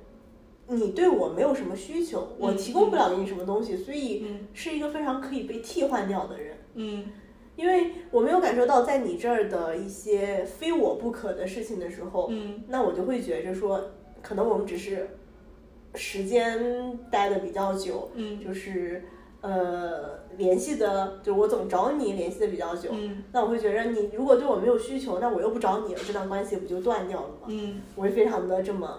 很焦虑，嗯，所以就会这种焦虑就会导致我可能会经常的找你，然后经常的去努力的维持我们的关系，甚至总是会呃一些比如说哎小的试探，我发给你了东西，或者是有一小段时间我们可能也没有联系，然后我下一次再给你发消息，再去打扰你的时候，心里其实会想说，哎呀，应应该不会打扰到他吧？该不会？不会已读不回吧？不会怎么样？然后心里想说，万一他他要是他这个我们关系要是淡了，怎么怎么样？之前会有这种想法，嗯，但后面发现，慢慢的时间长了之后，就是试探的足够多了之后，你就大概知道你是一个什么样的人，你的边界在哪儿，你对关系的需求是什么样的。嗯嗯，就当但是即使我知道了之后，还是内心有不确定的感觉。嗯，但是最呃。最非常明确的知道，其实还是你跟我说，大概是去年啊，刚来北京的那一年的冬天，你不是我们一起去逛那个王府井那边的时候，你又跟我说说你其实不是，就是嗯，怎么说呢？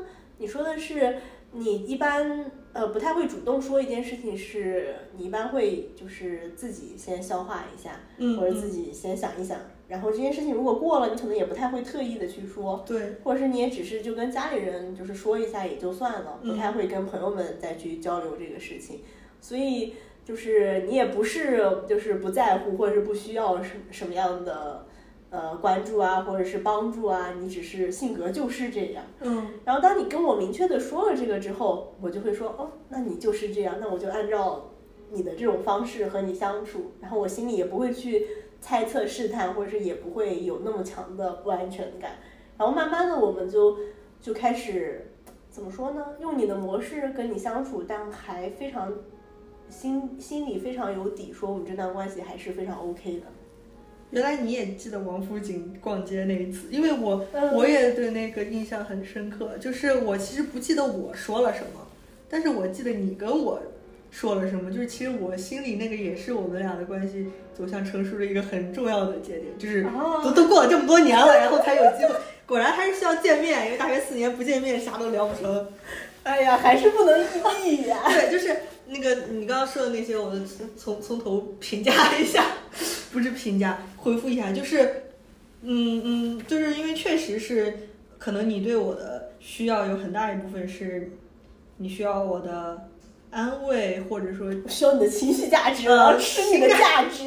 闭嘴，情感陪伴之类的。但是我其实不是很，我确实没有对朋友有这方面的需求。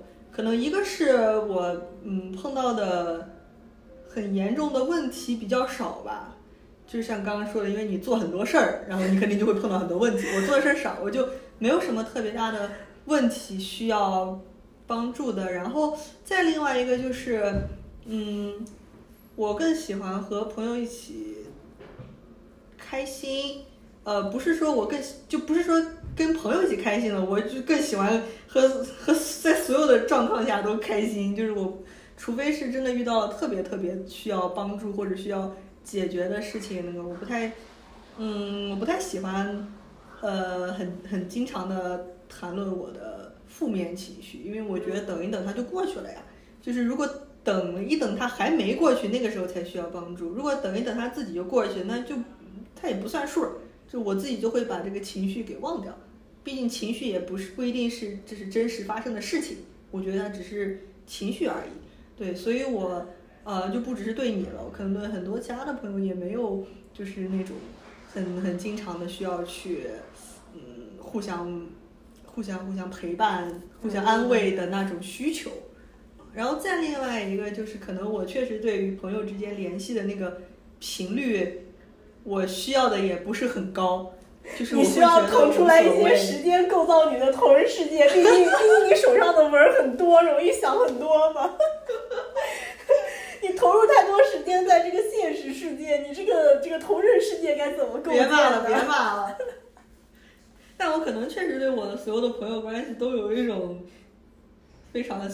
信任，就是我觉得我们会持续是好朋友，因为我，呃，我也不会想我跟你做朋友是我对你有什么特别独特的需求，我就只是觉得你很好，然后我们俩很合得来，然后可能再加上我们一起度过了很多的事情，就是这样的。然后如果有一段时间我们俩对彼此没有什么那种特别明确的需求性的需求，也没关系。嗯，毕竟我们做朋友就是因为互相喜欢。我觉得这个互相喜欢是一直在的。对我来讲，我就对这段关系还是有安全感。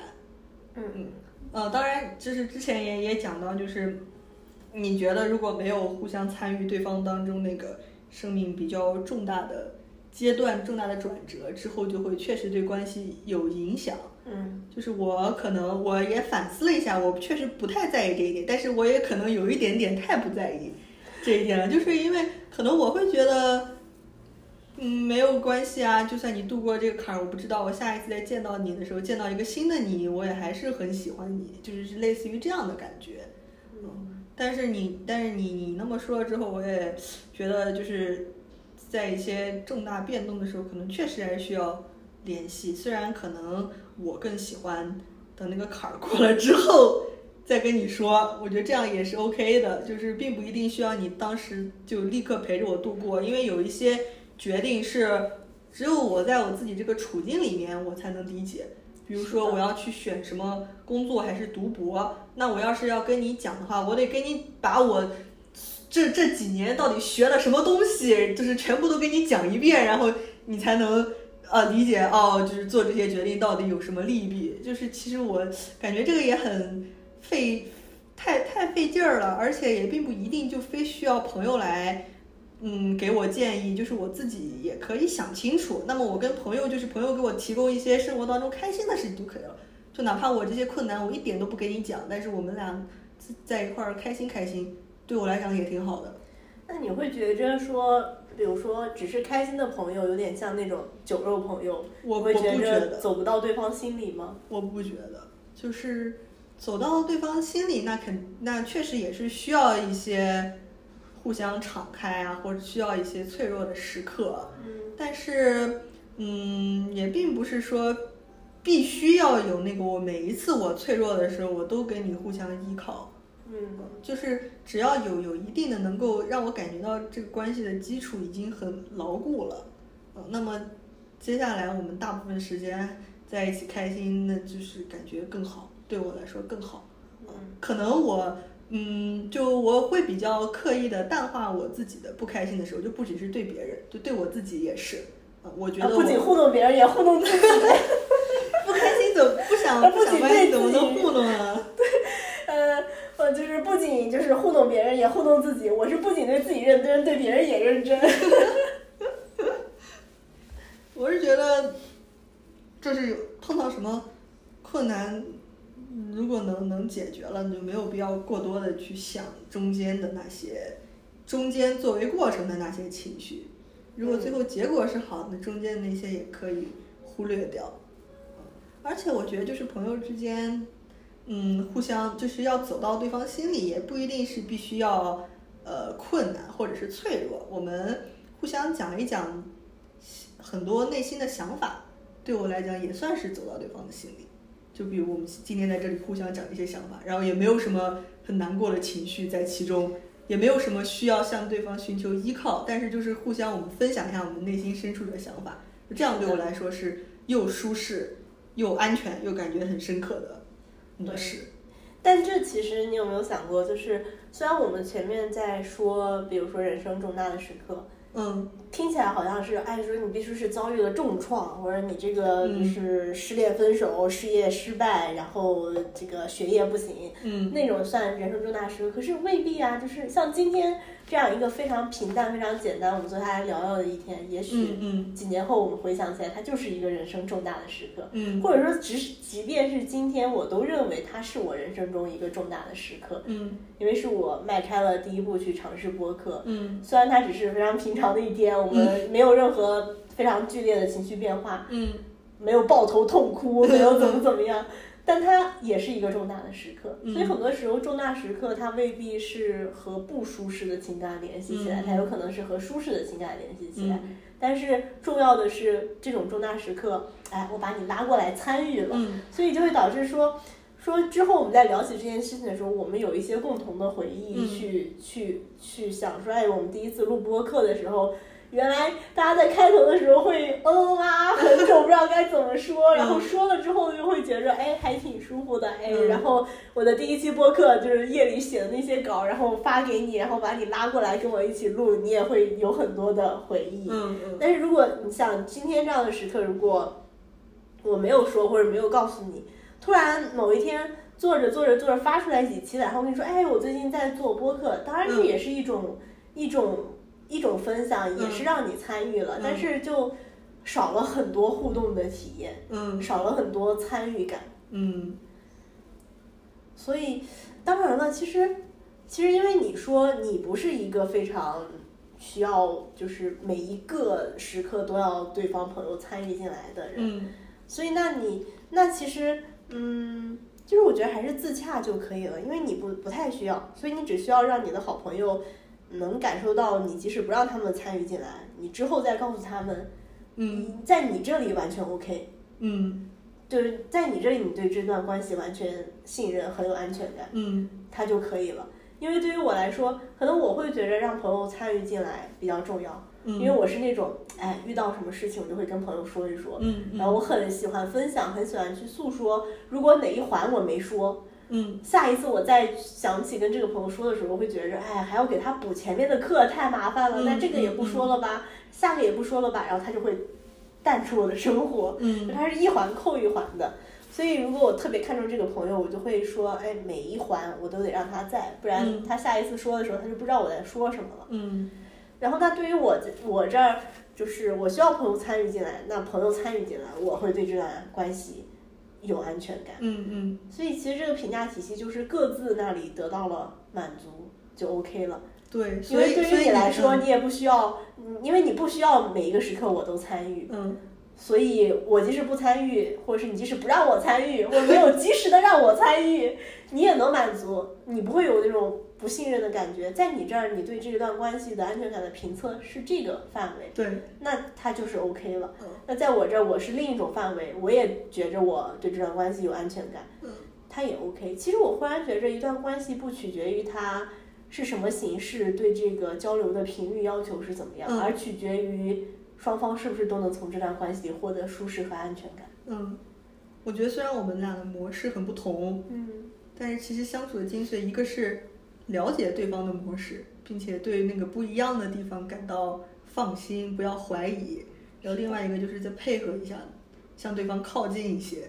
是的。像如果你，我觉得你需要把我拉进你的需要参与的一些时刻的时候，那我也是很愿意的。是的，没有已读不回。没有已读不回，从来没有已读不回。没有已读不回，只会在两天之后一条一条的引出来。那不也挺好的吗？那给你引出来了。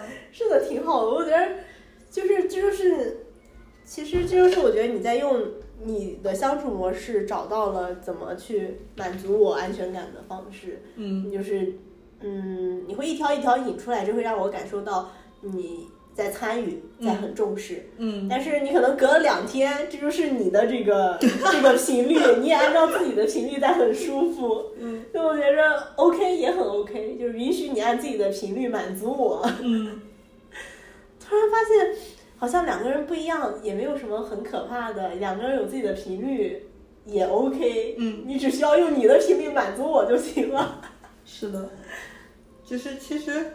就是我们俩对这段关系的那个比较稍微有一点点危险的点也不一样。就是对你来讲，我们俩这段友情让你会比较有点困扰的是这个互相之间的需求感的问题，就是我我需不需要你的问题。然后，所以你说就是那天晚上聊天的时候，你知道我是这样子的模式。是的。然后那天晚上聊天的时候，对我来讲，我也知道了你是什么样子的模式。不过不是这个互相之间需求感的问题。那是什么样的模式呢？我其实挺想知道那天晚上对于我的这个新的认知。是吧？我们就都不记得自己说了什么，只记得对方说了什么。其实就是你跟我说，嗯，你。就是让我知道你其实虽然你你之前那一年过得非常非常的不好，然后有很多很多感觉很崩溃的时刻，但是你其实自己有很强大的能力能把他们都度过去。就是情绪是一回事，但是你还是能够坚持着生活下去的这种感觉。因为那一年，就是我有一点害怕。哦，是，嗯，我觉得确实那一年的状态，我觉着。就是可能谁感受了都会觉着有点害怕，对，就是也也也也为你担心，然后但是也有一点儿就是害怕，就是嗯，你也不好说具体害怕的是什么，嗯，就是感觉那个情绪来了，我真可能会啪一下从这个世界上消失，但是你又觉得不太会消失吧，就那种未知是吗？对对对对，就是就是虽然说为你为你担心，这个是。是是是真心的，然后也是出于友情的。但是如果有太多的那种感觉到害怕的时刻，他对于也不是很也不是很安全。就是我也说不好，我具体害怕也不是具体害怕什么哪一件事情，但就是会有一种害怕的感觉在其中，隐隐的害怕。对对对对对。然后，但是后来就是你当时跟我说，就是你并不是真的崩溃到没有办法。你就是像你，你当时说，就是你有一些情绪上来的时候，就像淹在水里，然后你就会想要跟朋友像找个稻草一样抓一抓。但是如果我们当时有，就是没有办法承接你的情绪啊，或者是再忙啊什么之类的，你过一过，你也就自己能浮上来。嗯，然后你还会对，就是虽然很困难，但是你还会继续坚持该怎么生活怎么生活这样子的一些话。嗯，而且而且还让我知道，我也不是你唯一的救命稻草，就是你也会跟别人说一说。是的，因为当时我其实还有一些害怕的，害怕里面的一部分是因为你跟我讲了很多你的那个就是，嗯，学业上的实验室上面的事情嘛，但我没有办法给你任何的建议。就是我当时觉得你不只需要陪伴，我觉得你需要建议呀，就是你在那个有选择的关头，但是我对你们的专业什么之类的，我完全都不了解。没有办法给你任何的建议，然后再一个就是我自己的性格也是比较，可能比较比较比较柔和，比较温和，然后我就只会安慰你。但是我觉得你还需要一些，可能你可能需要一些个性比较强的朋友，就是那种说一两句话，点一点一点你那种让你，就是一两句话让你放下一些焦虑的那种那种朋友。我以为你说那种就个性比较强的朋友是是那种张口就说你他妈不能骂他吗？对呀对呀，这个算是啊，算是啊。那另一个新朋友可能就是这样的，说说你就不能骂他吗？你就为什么要给他脸呢？对，我觉得需要这种。真的不能骂吗？不给他脸又能怎么样呢？嗯。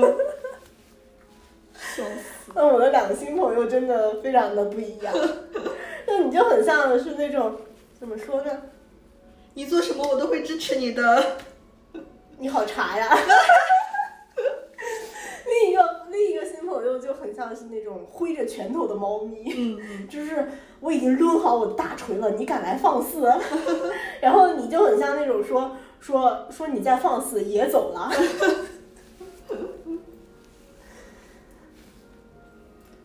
所以那天晚上主要是你说了你说了这些，然后我就感觉不害怕了。嗯，听起来很像是人都有点怕在一段关系中承担责任的感觉。坏了，马上就要开始给你打上一些标签，然后，就我之前会有会有那种，就是找你太多次，我会觉着可能会打扰你，你可能会。会会不耐烦，或者你可能会觉着这个频率太高了，或者怎么样，会担心你有这种这种情绪。嗯，然后包括我在其他的人际交往和生活中，我也会有那种就是不太愿意去打扰别人的，嗯，这种不太愿意去求助，就是能做的事情，我希望自己都都都做好的这种情绪在。但是，嗯，今年我突然在某哪一个时刻呀？工作上的事情，就是我实在搞不定了一个一个技术问题，还是怎么样？嗯，然后我去找我的这个师兄帮忙的时候，我突然才意识到说说，就是你不要，就是当我克服了心里的那种，就是担心别人会讨厌我，担心会打扰到别人那种情感，而只是客观的去考虑说，当我在遇到问题的时候，如果有 A、B、C 三个选择在那儿，我会选择 A 的原因是什么？嗯，如果说 A 甚至不是在 A、B、C 三个选项中单项技能最高的人那个人，但我还首先选择去问他的话，这个原因是什么？我突然想明白了，是因为信任。嗯嗯，就你在发起求助的时候，本能的会找你最信任的那个人去问一问意见。嗯，那个时候你其实想的更多的不是会不会去打扰他，嗯，而就是想问他，就是想得到他的一些帮助。嗯，这个的这个的逻辑是你心里最信任他，你觉得他会给你给你一些意见，给你一些帮助。嗯，所以当我意识到，到你你所谓的打扰。可能在对方看来，他也未必是打扰。对，因为感觉到感觉到被信任，也是一个很很舒服、很很开心的一个状态。对，是所以说就会让我克服了很多那种心理担心会打扰对方，会打扰到什么人，而让自己很有压力的这种内心的活动。嗯嗯，因为我会觉着突然意识到这一点。就觉得说，哎，万一对方感受到的是信任呢？嗯嗯。另外一方说是，另外一一种就是可能比较自大的，或者是怎么样的一些缓解自己心理压力的方法，就是我是信任你，我才找你的。对呀。你要拒绝我了，那你真对不起这份信任呀。是的。就是当我想明白这个时候，其实我没有那么容易去预设是不是打扰对方了，而而是。我需要谁，或者是我需要去怎么样，我就直接去问他。嗯。然后如果他给我帮助了，那当然非常开心。嗯。我是，然后我就会不停的加强自己的想法，说，哎，我信任对人了，这个人值得相处，还能继续再交流。嗯。如果说我他拒绝了我，我可能就会觉得说，哎，那拒绝就拒绝呗，你不值得我信任。嗯。你你没有对得起当下的这份信任。但是下一次会不会去问你？我估计还是会，嗯，就是没有之前容易那么联想到很多就被拒绝了。我会觉得说，我最近有没有惹到他？他是不开心了才不答应我吗？我们的关系是不是有一些不太好的苗头啦？嗯，怎么怎么样？会想非常多。嗯，现在我就全部把它归结于你对不起当下的我对你的这份信任。嗯，对，那你呢？你会有这种感觉吗？就是你会。害怕打扰到别人，对我也有的时候会有，就是在可能在对这个关系还没有那么的稳定的信任的时候，就有时候会觉得我是不是话太多了，嗯之类的。但是你好像从来都没有对我话很多的因为我们俩之间你已经说了大半的话，输出了很多是吧？对。而且我觉得，就是事实上话多不多，和我心里面担心我话多不多，这个感觉是不大不大一样的。就可能我对你，我们俩已经就是已经有很很坚定、很坚实的基础了，所以可能我事实上说了很多话，但我心里没有觉得啊，我是不是说了太多话？嗯啊，但是有可能跟别的人就有时候还会偶尔会在那个关系还没有非常稳固的时候，会担心我是不是说太多我自己的事情，就我会担心我是不是说了太多我自己的事情。我感觉我们 INFP 人就很容易有这种担心。我觉得对，就是 F 人可能会有这种担心，因为我相当于我是 INFJ 和 ENFJ 来回切换。嗯嗯嗯。你之前说对一段关系不太稳固的时候，你会有一点担心会打扰到别人的这种感觉。那你嗯，最开始形成一段关系，你会倾向于那种？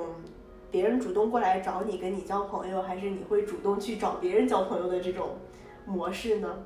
看情况吧，就是自然而然的形成，我感觉。但是，但是说实话，一般一般自然而然形成的这种关系，是因为你处在一个被别人交朋友的状态里。那也不是，我觉得有时候也会自然而然的，我就找别人多一些。我说自然而然是，它可能是那个认识的情境决定的。比如说我们在同一个生活空间里，那就不存在什么谁先找谁，谁后找谁，就是开口想开口说话就开口说话了。比如说跟同个班的同学呀，然后跟室友呀之类的。嗯。呃，那要是别的一些，比如说跟网友，那就必须要我想我想去找他说话的时候，我就去给他评论，这样子。就是我觉得这个嗯。这个我说自然而然的意思是指我没有呃特别固定的模式，或者是说即使在我跟这个人的关系里是他找我比较多，那我有的时候想主动找他，我也就想到了就去找了。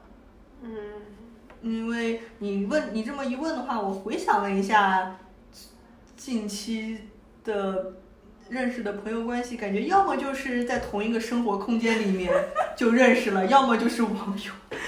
近期的朋友关系就是在一个空间里，是指在那个 B 空间。什么 B 空间？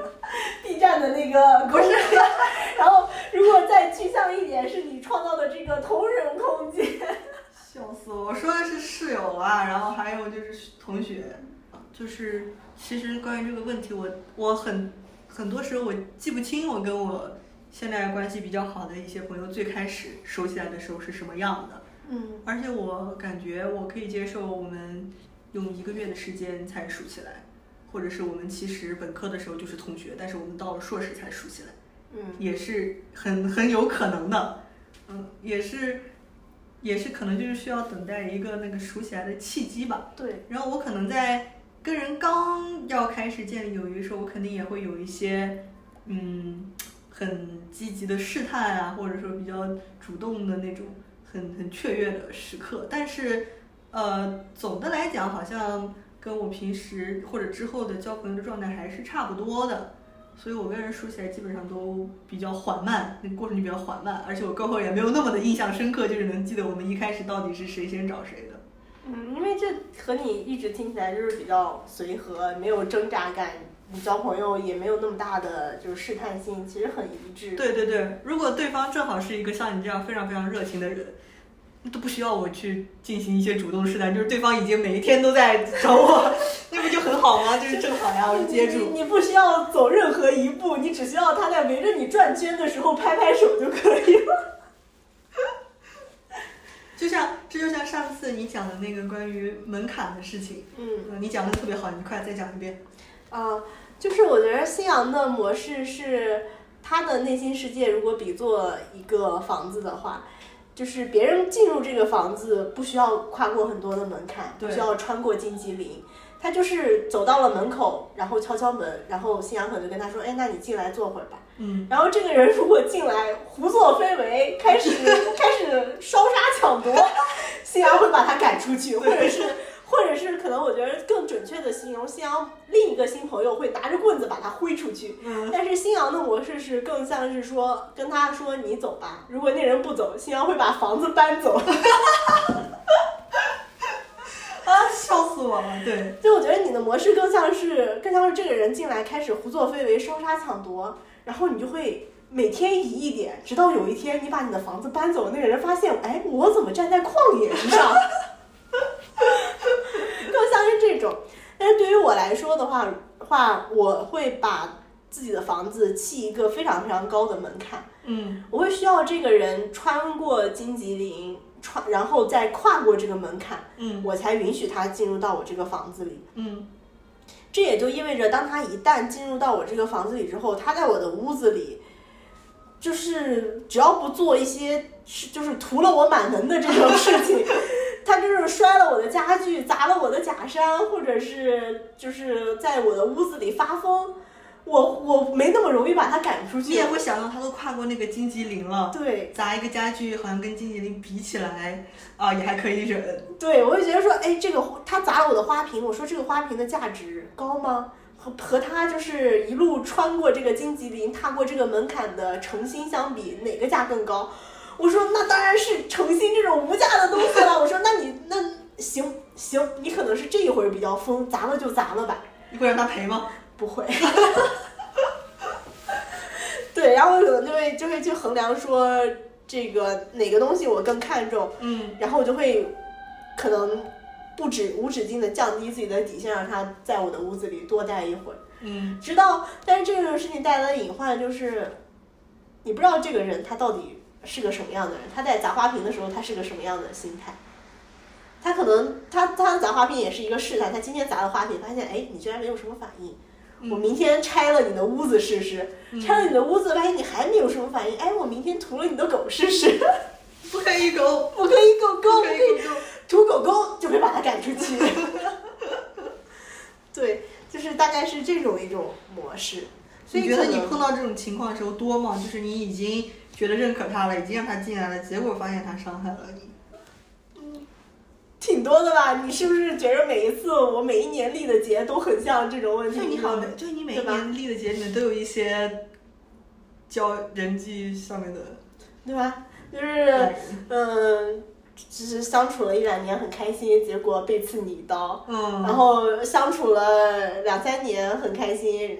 然后，呃，甚至在学业上给了极大的帮助，最后过来允许他的女朋友就是钓我鱼这种事情发生，甚至也不也也不道歉。嗯。然后，对吧？这种事情都是因为都是因为前期铺垫的太长了。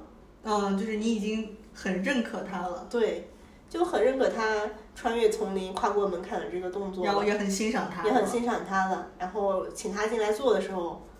他开始烧杀抢夺了。嗯，但这个我觉得其实也不是请进门的方式能够决定的，就是对方到底是一个好人还是一个坏人。对，并不是我们请进门的方式能够决定或者说改变的，只能说如果这个人来了之后发现他是一个坏人，那就让他离开。对，因为我在想说，嗯。就是我会在想到说，这个模式就很像，像我后面吸取到的教训就是，呃，我我会以为我，哎，那我之前一两年才能发现这个人有问题，嗯，那我是不是把这个金棘林就是种的密一点，让他受到的强度、受到的这个伤害攻击强度大一点，或者路上放几头野兽，嗯，然后。再把这个门槛砌得再高一点，嗯，然后让他更难跨过这个门槛，就会更好的筛选他的道德品质。嗯嗯嗯。于是我可能我在交友模式中，我会倾向于在前一两个月的时候，人为的制造很多契机，或者是很多困难，嗯，看这个人应对这种是什么样的反应。嗯嗯。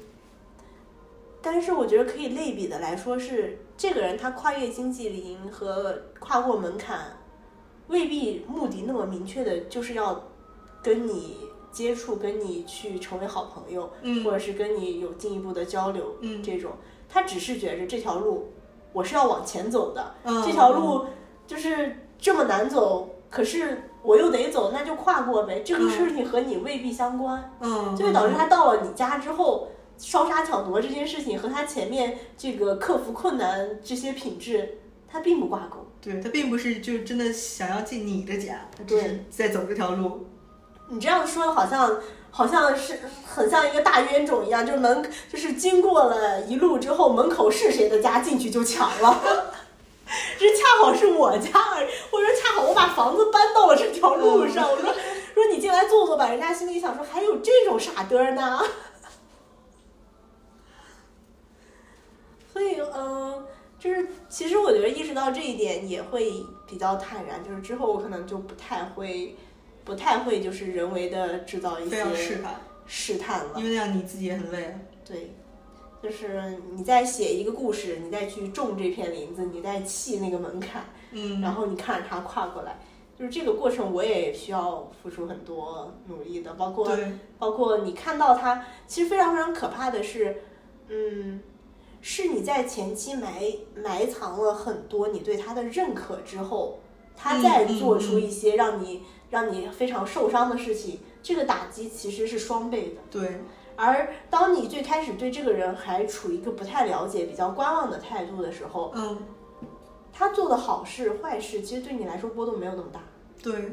因为你最开始对他也没有期待，嗯，也也也不觉着，嗯，就是你觉得他身上好的品质是有，但是和我又有什么关系呢？嗯嗯，这人确实还不错，但我们的关系也就停留在你还不错的这个程度上。嗯，那你后面在做了一些不太好的事情的时候，我也觉着说，哦，人果然都是多面的，你有好的，也有不好的，但这和我也没有什么关系。嗯嗯。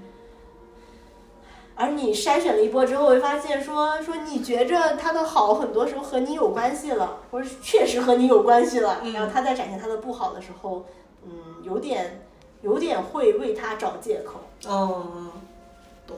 你说的好像塌房。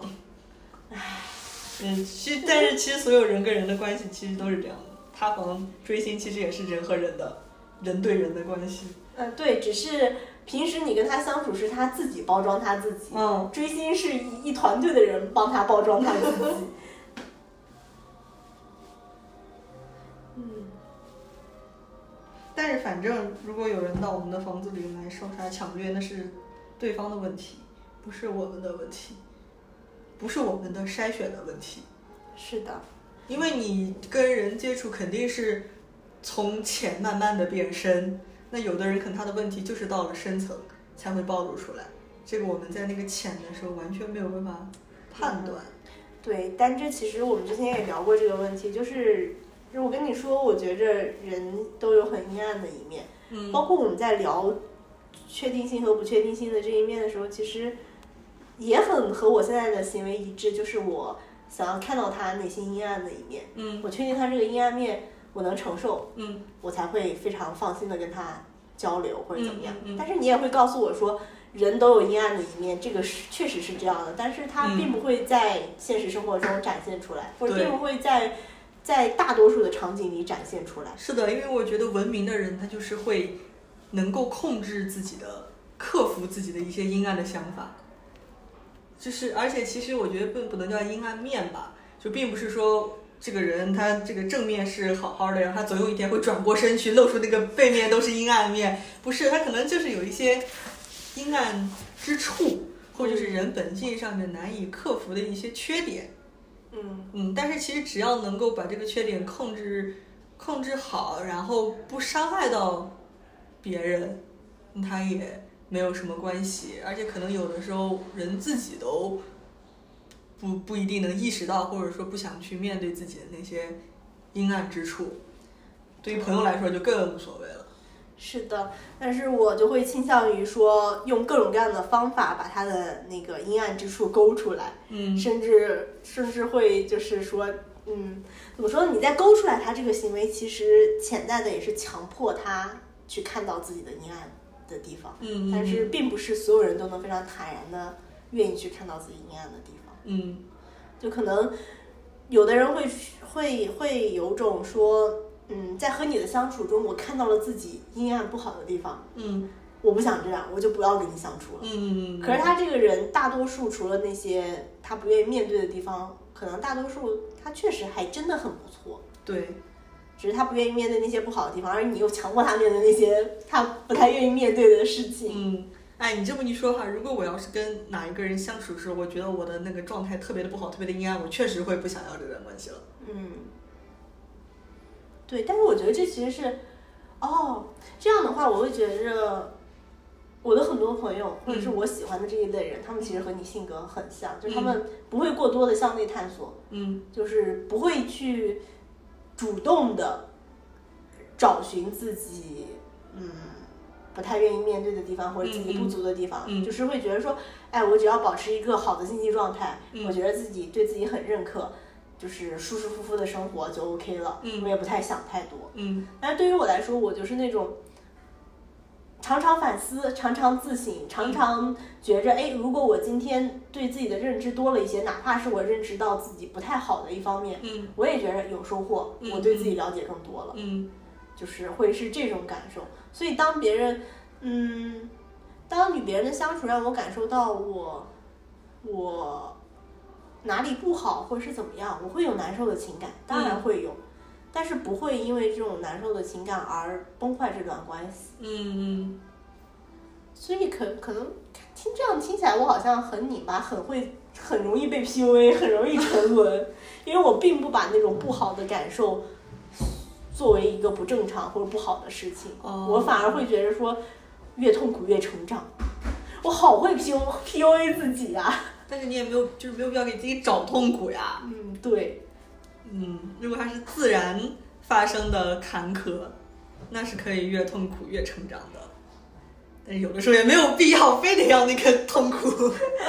对，但是你你想，我一直以来说的，我觉得越痛苦越成长，我觉得自己需要不停的成长，嗯那嗯就会变成我经历事情变得痛苦，然后成长。当我认准了这个模式之后，我会给自己找事儿，痛苦成长，加速这个过程。其实不痛苦也可以成长的。是的，就是成长，并不是一定要你发现自己有什么地方不足，有什么地方不好，然后改正才叫成长。你就是顺其自然的往前走了，也是成长。你把你好的地方发展的更好了，也是一种成长。嗯，因为我觉得你不可能真的做到完全没有任何不够好的地方。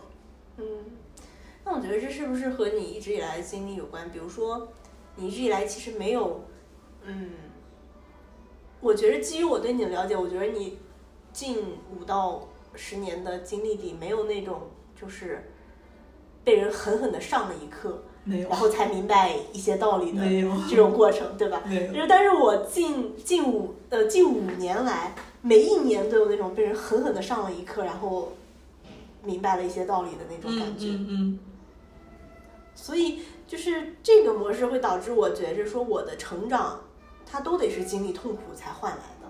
嗯，而对于你来说，好像像一方面你觉得你自己没必要就是那种硬要成长。硬，要成长，嗯。就是就是就就挺好，就这种感觉。嗯然后如果你说非要你要说要成长的话，你会觉着哎，你的成长就是，呃，每一天每一天像浇水一样，一年之后突然就发芽，就长成大树了，就这种感觉。嗯嗯那对于我来说，我的成长像破壳一样，嗯就是我被必须要经历那个努力的挤出那个壳儿的过程，嗯努力的蜕掉一层皮的过程，嗯努力的把自己的喙啄掉的那个过程，我嗯才学会了飞翔，学会了行走，嗯。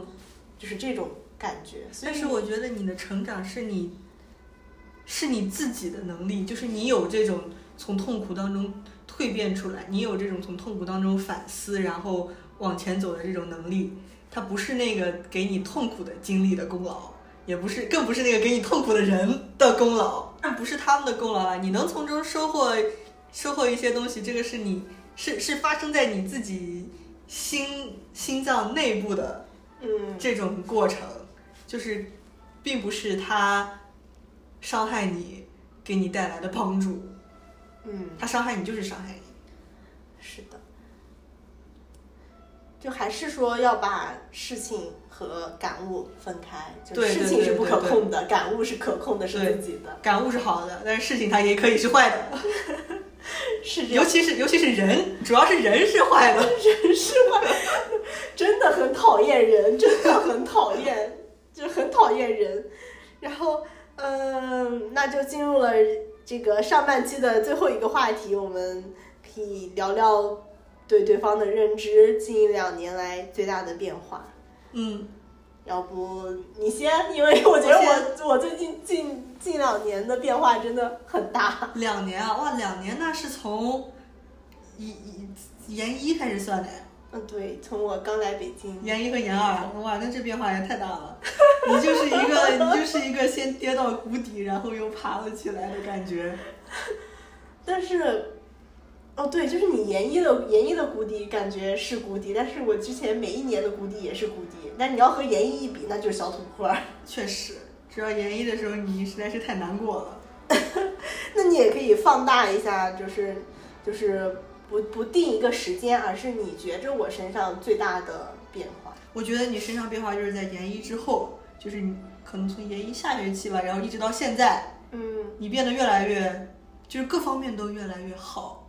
就是我不想用那种优秀那种词，我的意思是说你的这个精神状态也越来越好了，然后你的这个对自己内心的坚定也越来越强大了，然后你的遇到事情克服难过的能力也越来越强了。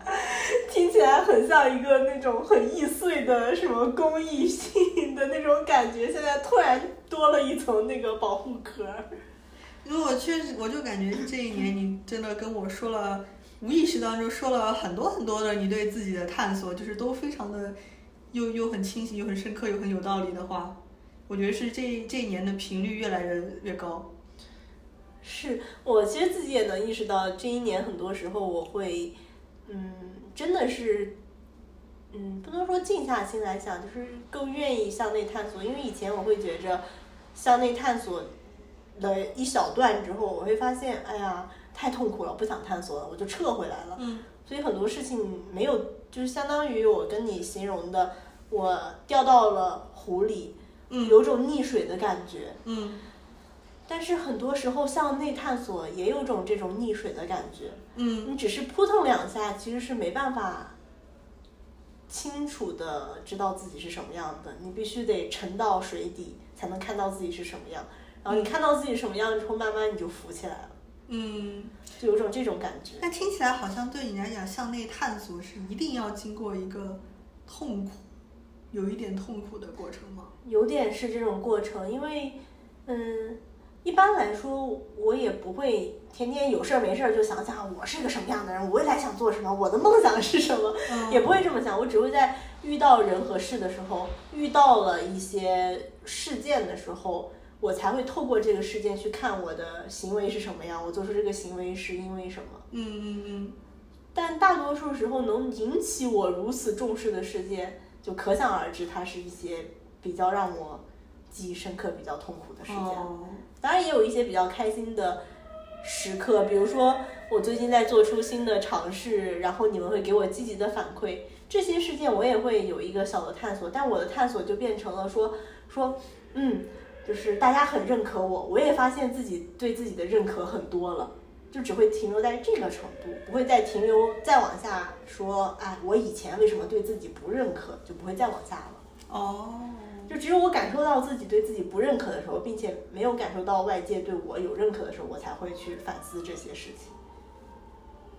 但是我觉得并不是你的认可就是浅层的，不认可才是深层的。你说为什么你现在对你自己认可了，以前不认可？那就是因为你以前不认可呗，对啊，那就是你以前不对，你现在的认可是对的，你以前是不对的，这有什么好想的？就是你就应该认可自己，这种我我会这么觉得。是的，我我之前会说，嗯，我之前会觉得说，我认可自己，那我你的论据呢？你哪一点事情让你说你要认可自己？你是盲目认可啊，就是就是胡乱认可，就我就行，然后这这种想法，呃，会会有，但是我也跟你说我。就是去年一年去跟咨询师聊，去聊这些事情，慢慢的他会让你觉着，你如果你自己内心就需要这么一个论证的过程，他就带你去找这个证据。你会发现每一件小事里，你仔细的去，你自己可能会遗忘，但他引导你去想的时候，你就会发现，哦，我原来真的有这个能力。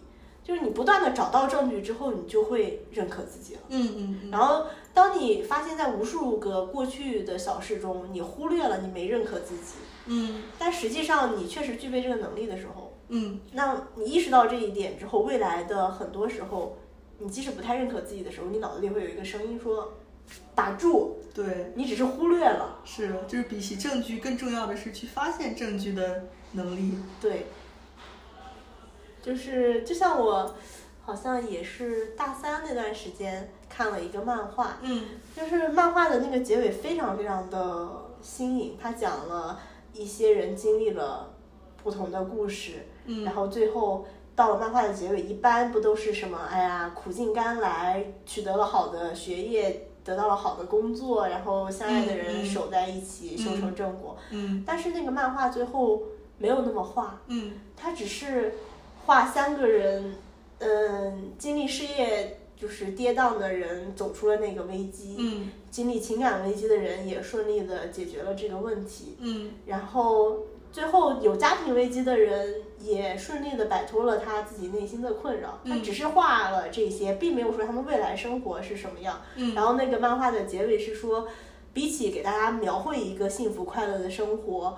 那我让让这些主角们意识到自己拥有去快乐生活的能力，好像更重要。嗯嗯嗯。我突然觉得这个漫画特别特别巧妙，就是你比起构造一个自己未来会是什么样，自己经历哪一些事情会认可自己的这个这个假象来说，你清晰的意识到自己永远有解决问题的能力，永远有从低谷里走出来的能力，其实更重要。嗯。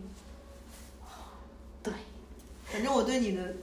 我现在对你的感受就是你最大的变化跟成长就是在这方面，能感觉到你的内心有一个越来越坚定的内核。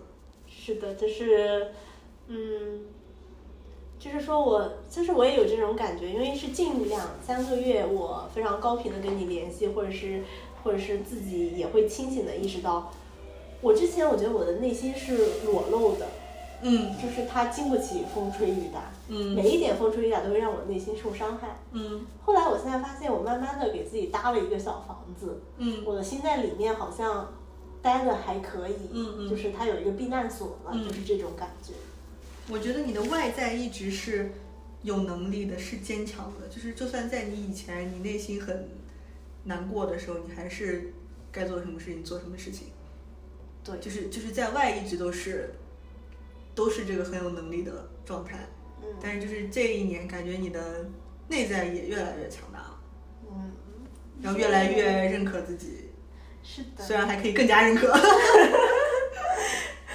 就是我突然想到这个过程，其实是另一个新朋友告诉我说，说你要努力找到一个能让你感觉到快乐、经常会给你认可的环境。这个环境，不管是你交的一些朋友也好，还是你以后会遇到的这个好的伴侣也好，嗯，或者是什么样的网友也好，或者怎么样，你要常常让自己处于一个经常得到赞赏、经常能收获到。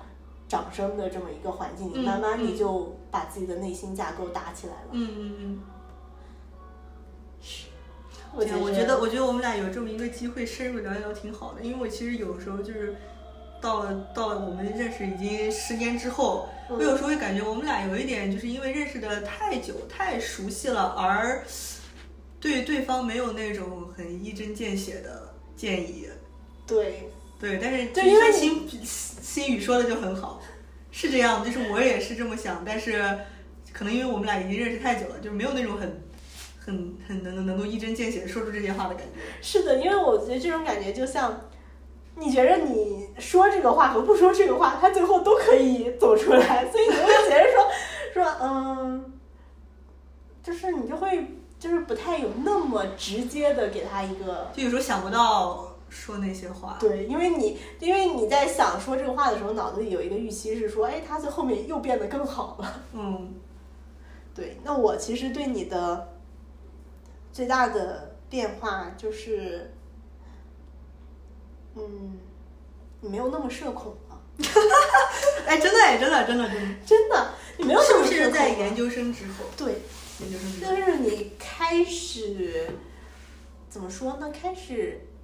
开始疯狂的搞同人，开始开始解释，开始搞这些的时候，呃，因为我记得当时大大二的时候，对大二的时候来北京找你的时候，大二的时候，嗯嗯，对，来北京找你的时候，呃，就还会觉得说，哎，你其实你也会当时如果说你的一些烦恼，就是你不太，哪怕是一个系里的同学，你其实熟的也不是很多，然后也不太会。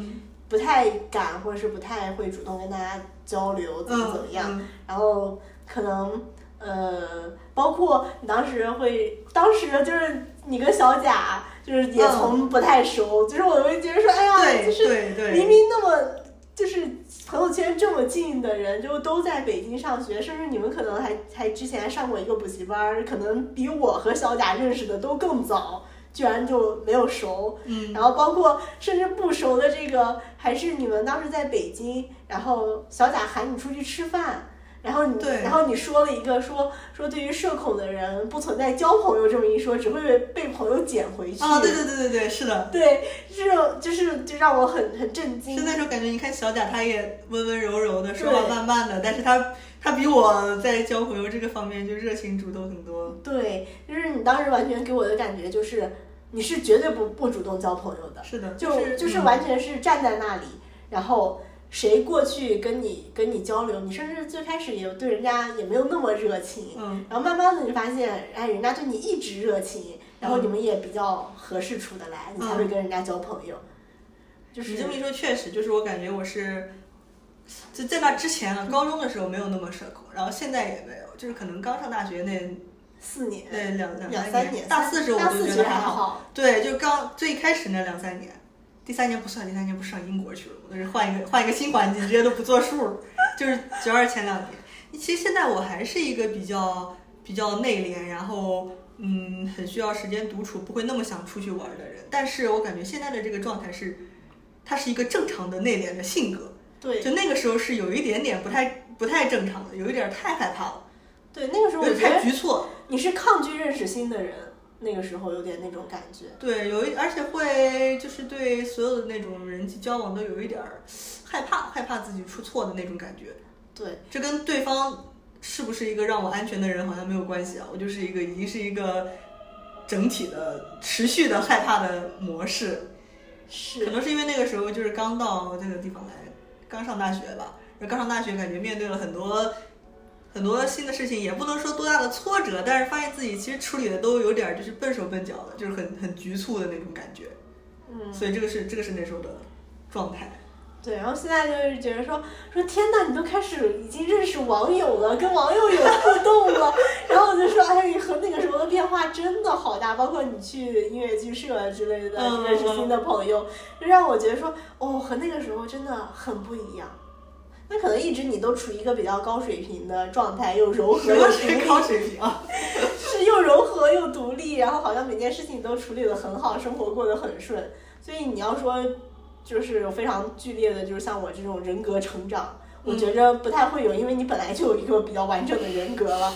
那最大的可能就是你的这个社交属性，嗯，一下子就是成长了很多。那个其实也属于是人格坚定的一个外在表现吧。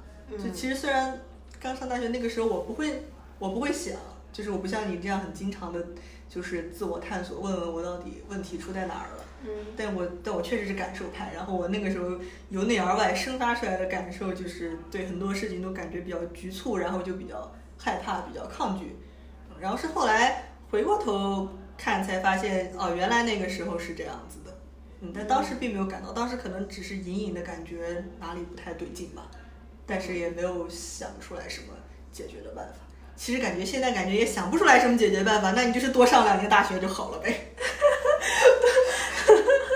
多吃点生活的苦，就会发现当时不是什么大事。嗯，因为我感觉就是从从高中那种很自在的环境，到了一个陌生的环境，或者说是从高中那种小城市啊，突然到了一个这么大的城市，然后这么大的学校，就是嗯，感觉所有人做各种事情都比我更加自在轻松的那种。嗯。所以就会觉得有很多的局促。现在想起来，大一确实是我为什么？天哪，你竟然还会有那种别人做事情比你轻松感觉？因为我觉得你好像一直做事情都是比较轻松，慢慢的就就成了。除非除了你跟我说你写论文的时候，可能我外在表现比较没有那么容易受情绪波动吧。嗯。但是，嗯，我现在也不能确定我刚刚说的这种很局促的感觉是我当时就明确意识到的，还是我后来回看的时候才意识到的。我觉得有可能是后来回看的时候才意识到的。嗯，他当时只是觉得感觉自己有点尴尴尬尬的。是，天呐，觉得你就很像那种说，哎，内心在想说，哎呀，很挣扎，然后外外外表表现的说，哎，很柔和，说，哎。就这么做就行了。然后对于我来说，就是我那种我说啊做不成，做不成，做不成。过段时间说哎做成了，就是让人觉得哎有点贱。其实说到这里，我又发现一个，就是我为什么我没有那么频繁的向你或者说向朋友们寻求感情上的支持，因为有的时候我的情绪我自己在当时都没有那么清楚的能意识到，就是尤其是负面的情绪，像这种感觉有点局促层，就是好像我的你说我的外在行动是一层。但我的内心里其实还分两层，就是一个浅层的那个情绪和一个表层的情绪，就是我不太，我不太能够在第一时刻就意识清楚的意识到或者是分析我的负面情绪，因为我也有一点想把它压下去，想先不管它，想看等一等能不能好的那种倾向。嗯，我觉得这很像面对情绪的三种三种状态吧。这其实这这几种人我都我其实都遇到过。一种人是那种。有点有毒的正向情绪，就是就是说，他遇到任何会让他产生负面情绪的事情，他会立刻调转车头，说停，不要有这个情绪，大家开心一点，积极一点，正能量一点，立刻把自己的情绪拉上来，就是不会去面对自己有有这种失落情绪的问题。嗯嗯另一种就很像我这种，就是当时有情绪我就说出来，嗯说完了之后过去了，就就我又开可以说我这个情绪过去了，然后下一次来的时候都及时的做一个表达。嗯然后或者另一种就是像你，你就是呃有有一些不好的情绪，你就把它先放到一边，看看嗯等会儿会不会过去，嗯然后等会儿没过去你再处理，等会儿过去了就算了，嗯嗯嗯就是这三种。但是你要说这三种排个序啊，我最不喜欢就是那种有毒的正向情绪，就你就你感觉他好像好像就是，我觉得第一种是。我不知道他自己活得累不累，嗯就会让周围的人感受到很有压力。嗯，因为你好像，好像觉得这种人他体验不到人间疾苦，体验不到就是那些负面情绪的感觉，并且他不仅体验不到，他还要告诉你说你不行，不能难过了，你得支棱起来，你得开心，怎么怎么样。像这种人，如果你去跟他说，如果你去跟他挑眉你此时其实是有点负面情绪，他可能反而会更加生气。对，但我应该不会吧？虽然我自己在那里逃避跟否认，但是如果有个人过来跟我说，我觉得你现在有一些，是不是有一些负面情绪，我也愿意聊一聊。是的。因为显然你你你你你对于自己的这个情绪的状态，就是没有到说你自己给自己打鸡血，你只是把它推到一边，你没有说你没有说把它扔掉，说哥们儿冲啊！就是就是就是就是这种感觉，嗯所以我觉得其实也挺好的，就是一种节能的方式。慢慢的也在学学习一些这种情绪处理的方式，比如说我工作上遇到了一些问题或者怎么样，我会先把它也选择搁置一边，嗯，然后去给我喜欢的事情腾一些热情。嗯。嗯，我们俩就是需要互相在一些表，就是底层的逻辑是没有什么必要改变的，但是在表层上面可以互相互相学习学习啊。是就是你你学着更随和、更节能，然后我学着更勇敢、更多思考。好，我们上半期大概就是聊到这里，然后下半期会聊一些其他的内容，所以大家期待下半期吧。恋爱和自由迁徙的飞翔，栖息在这无边的土壤。只有一件事最重要的，明天你就在我身旁。时空飞逝，年华老去，我们也许无力前行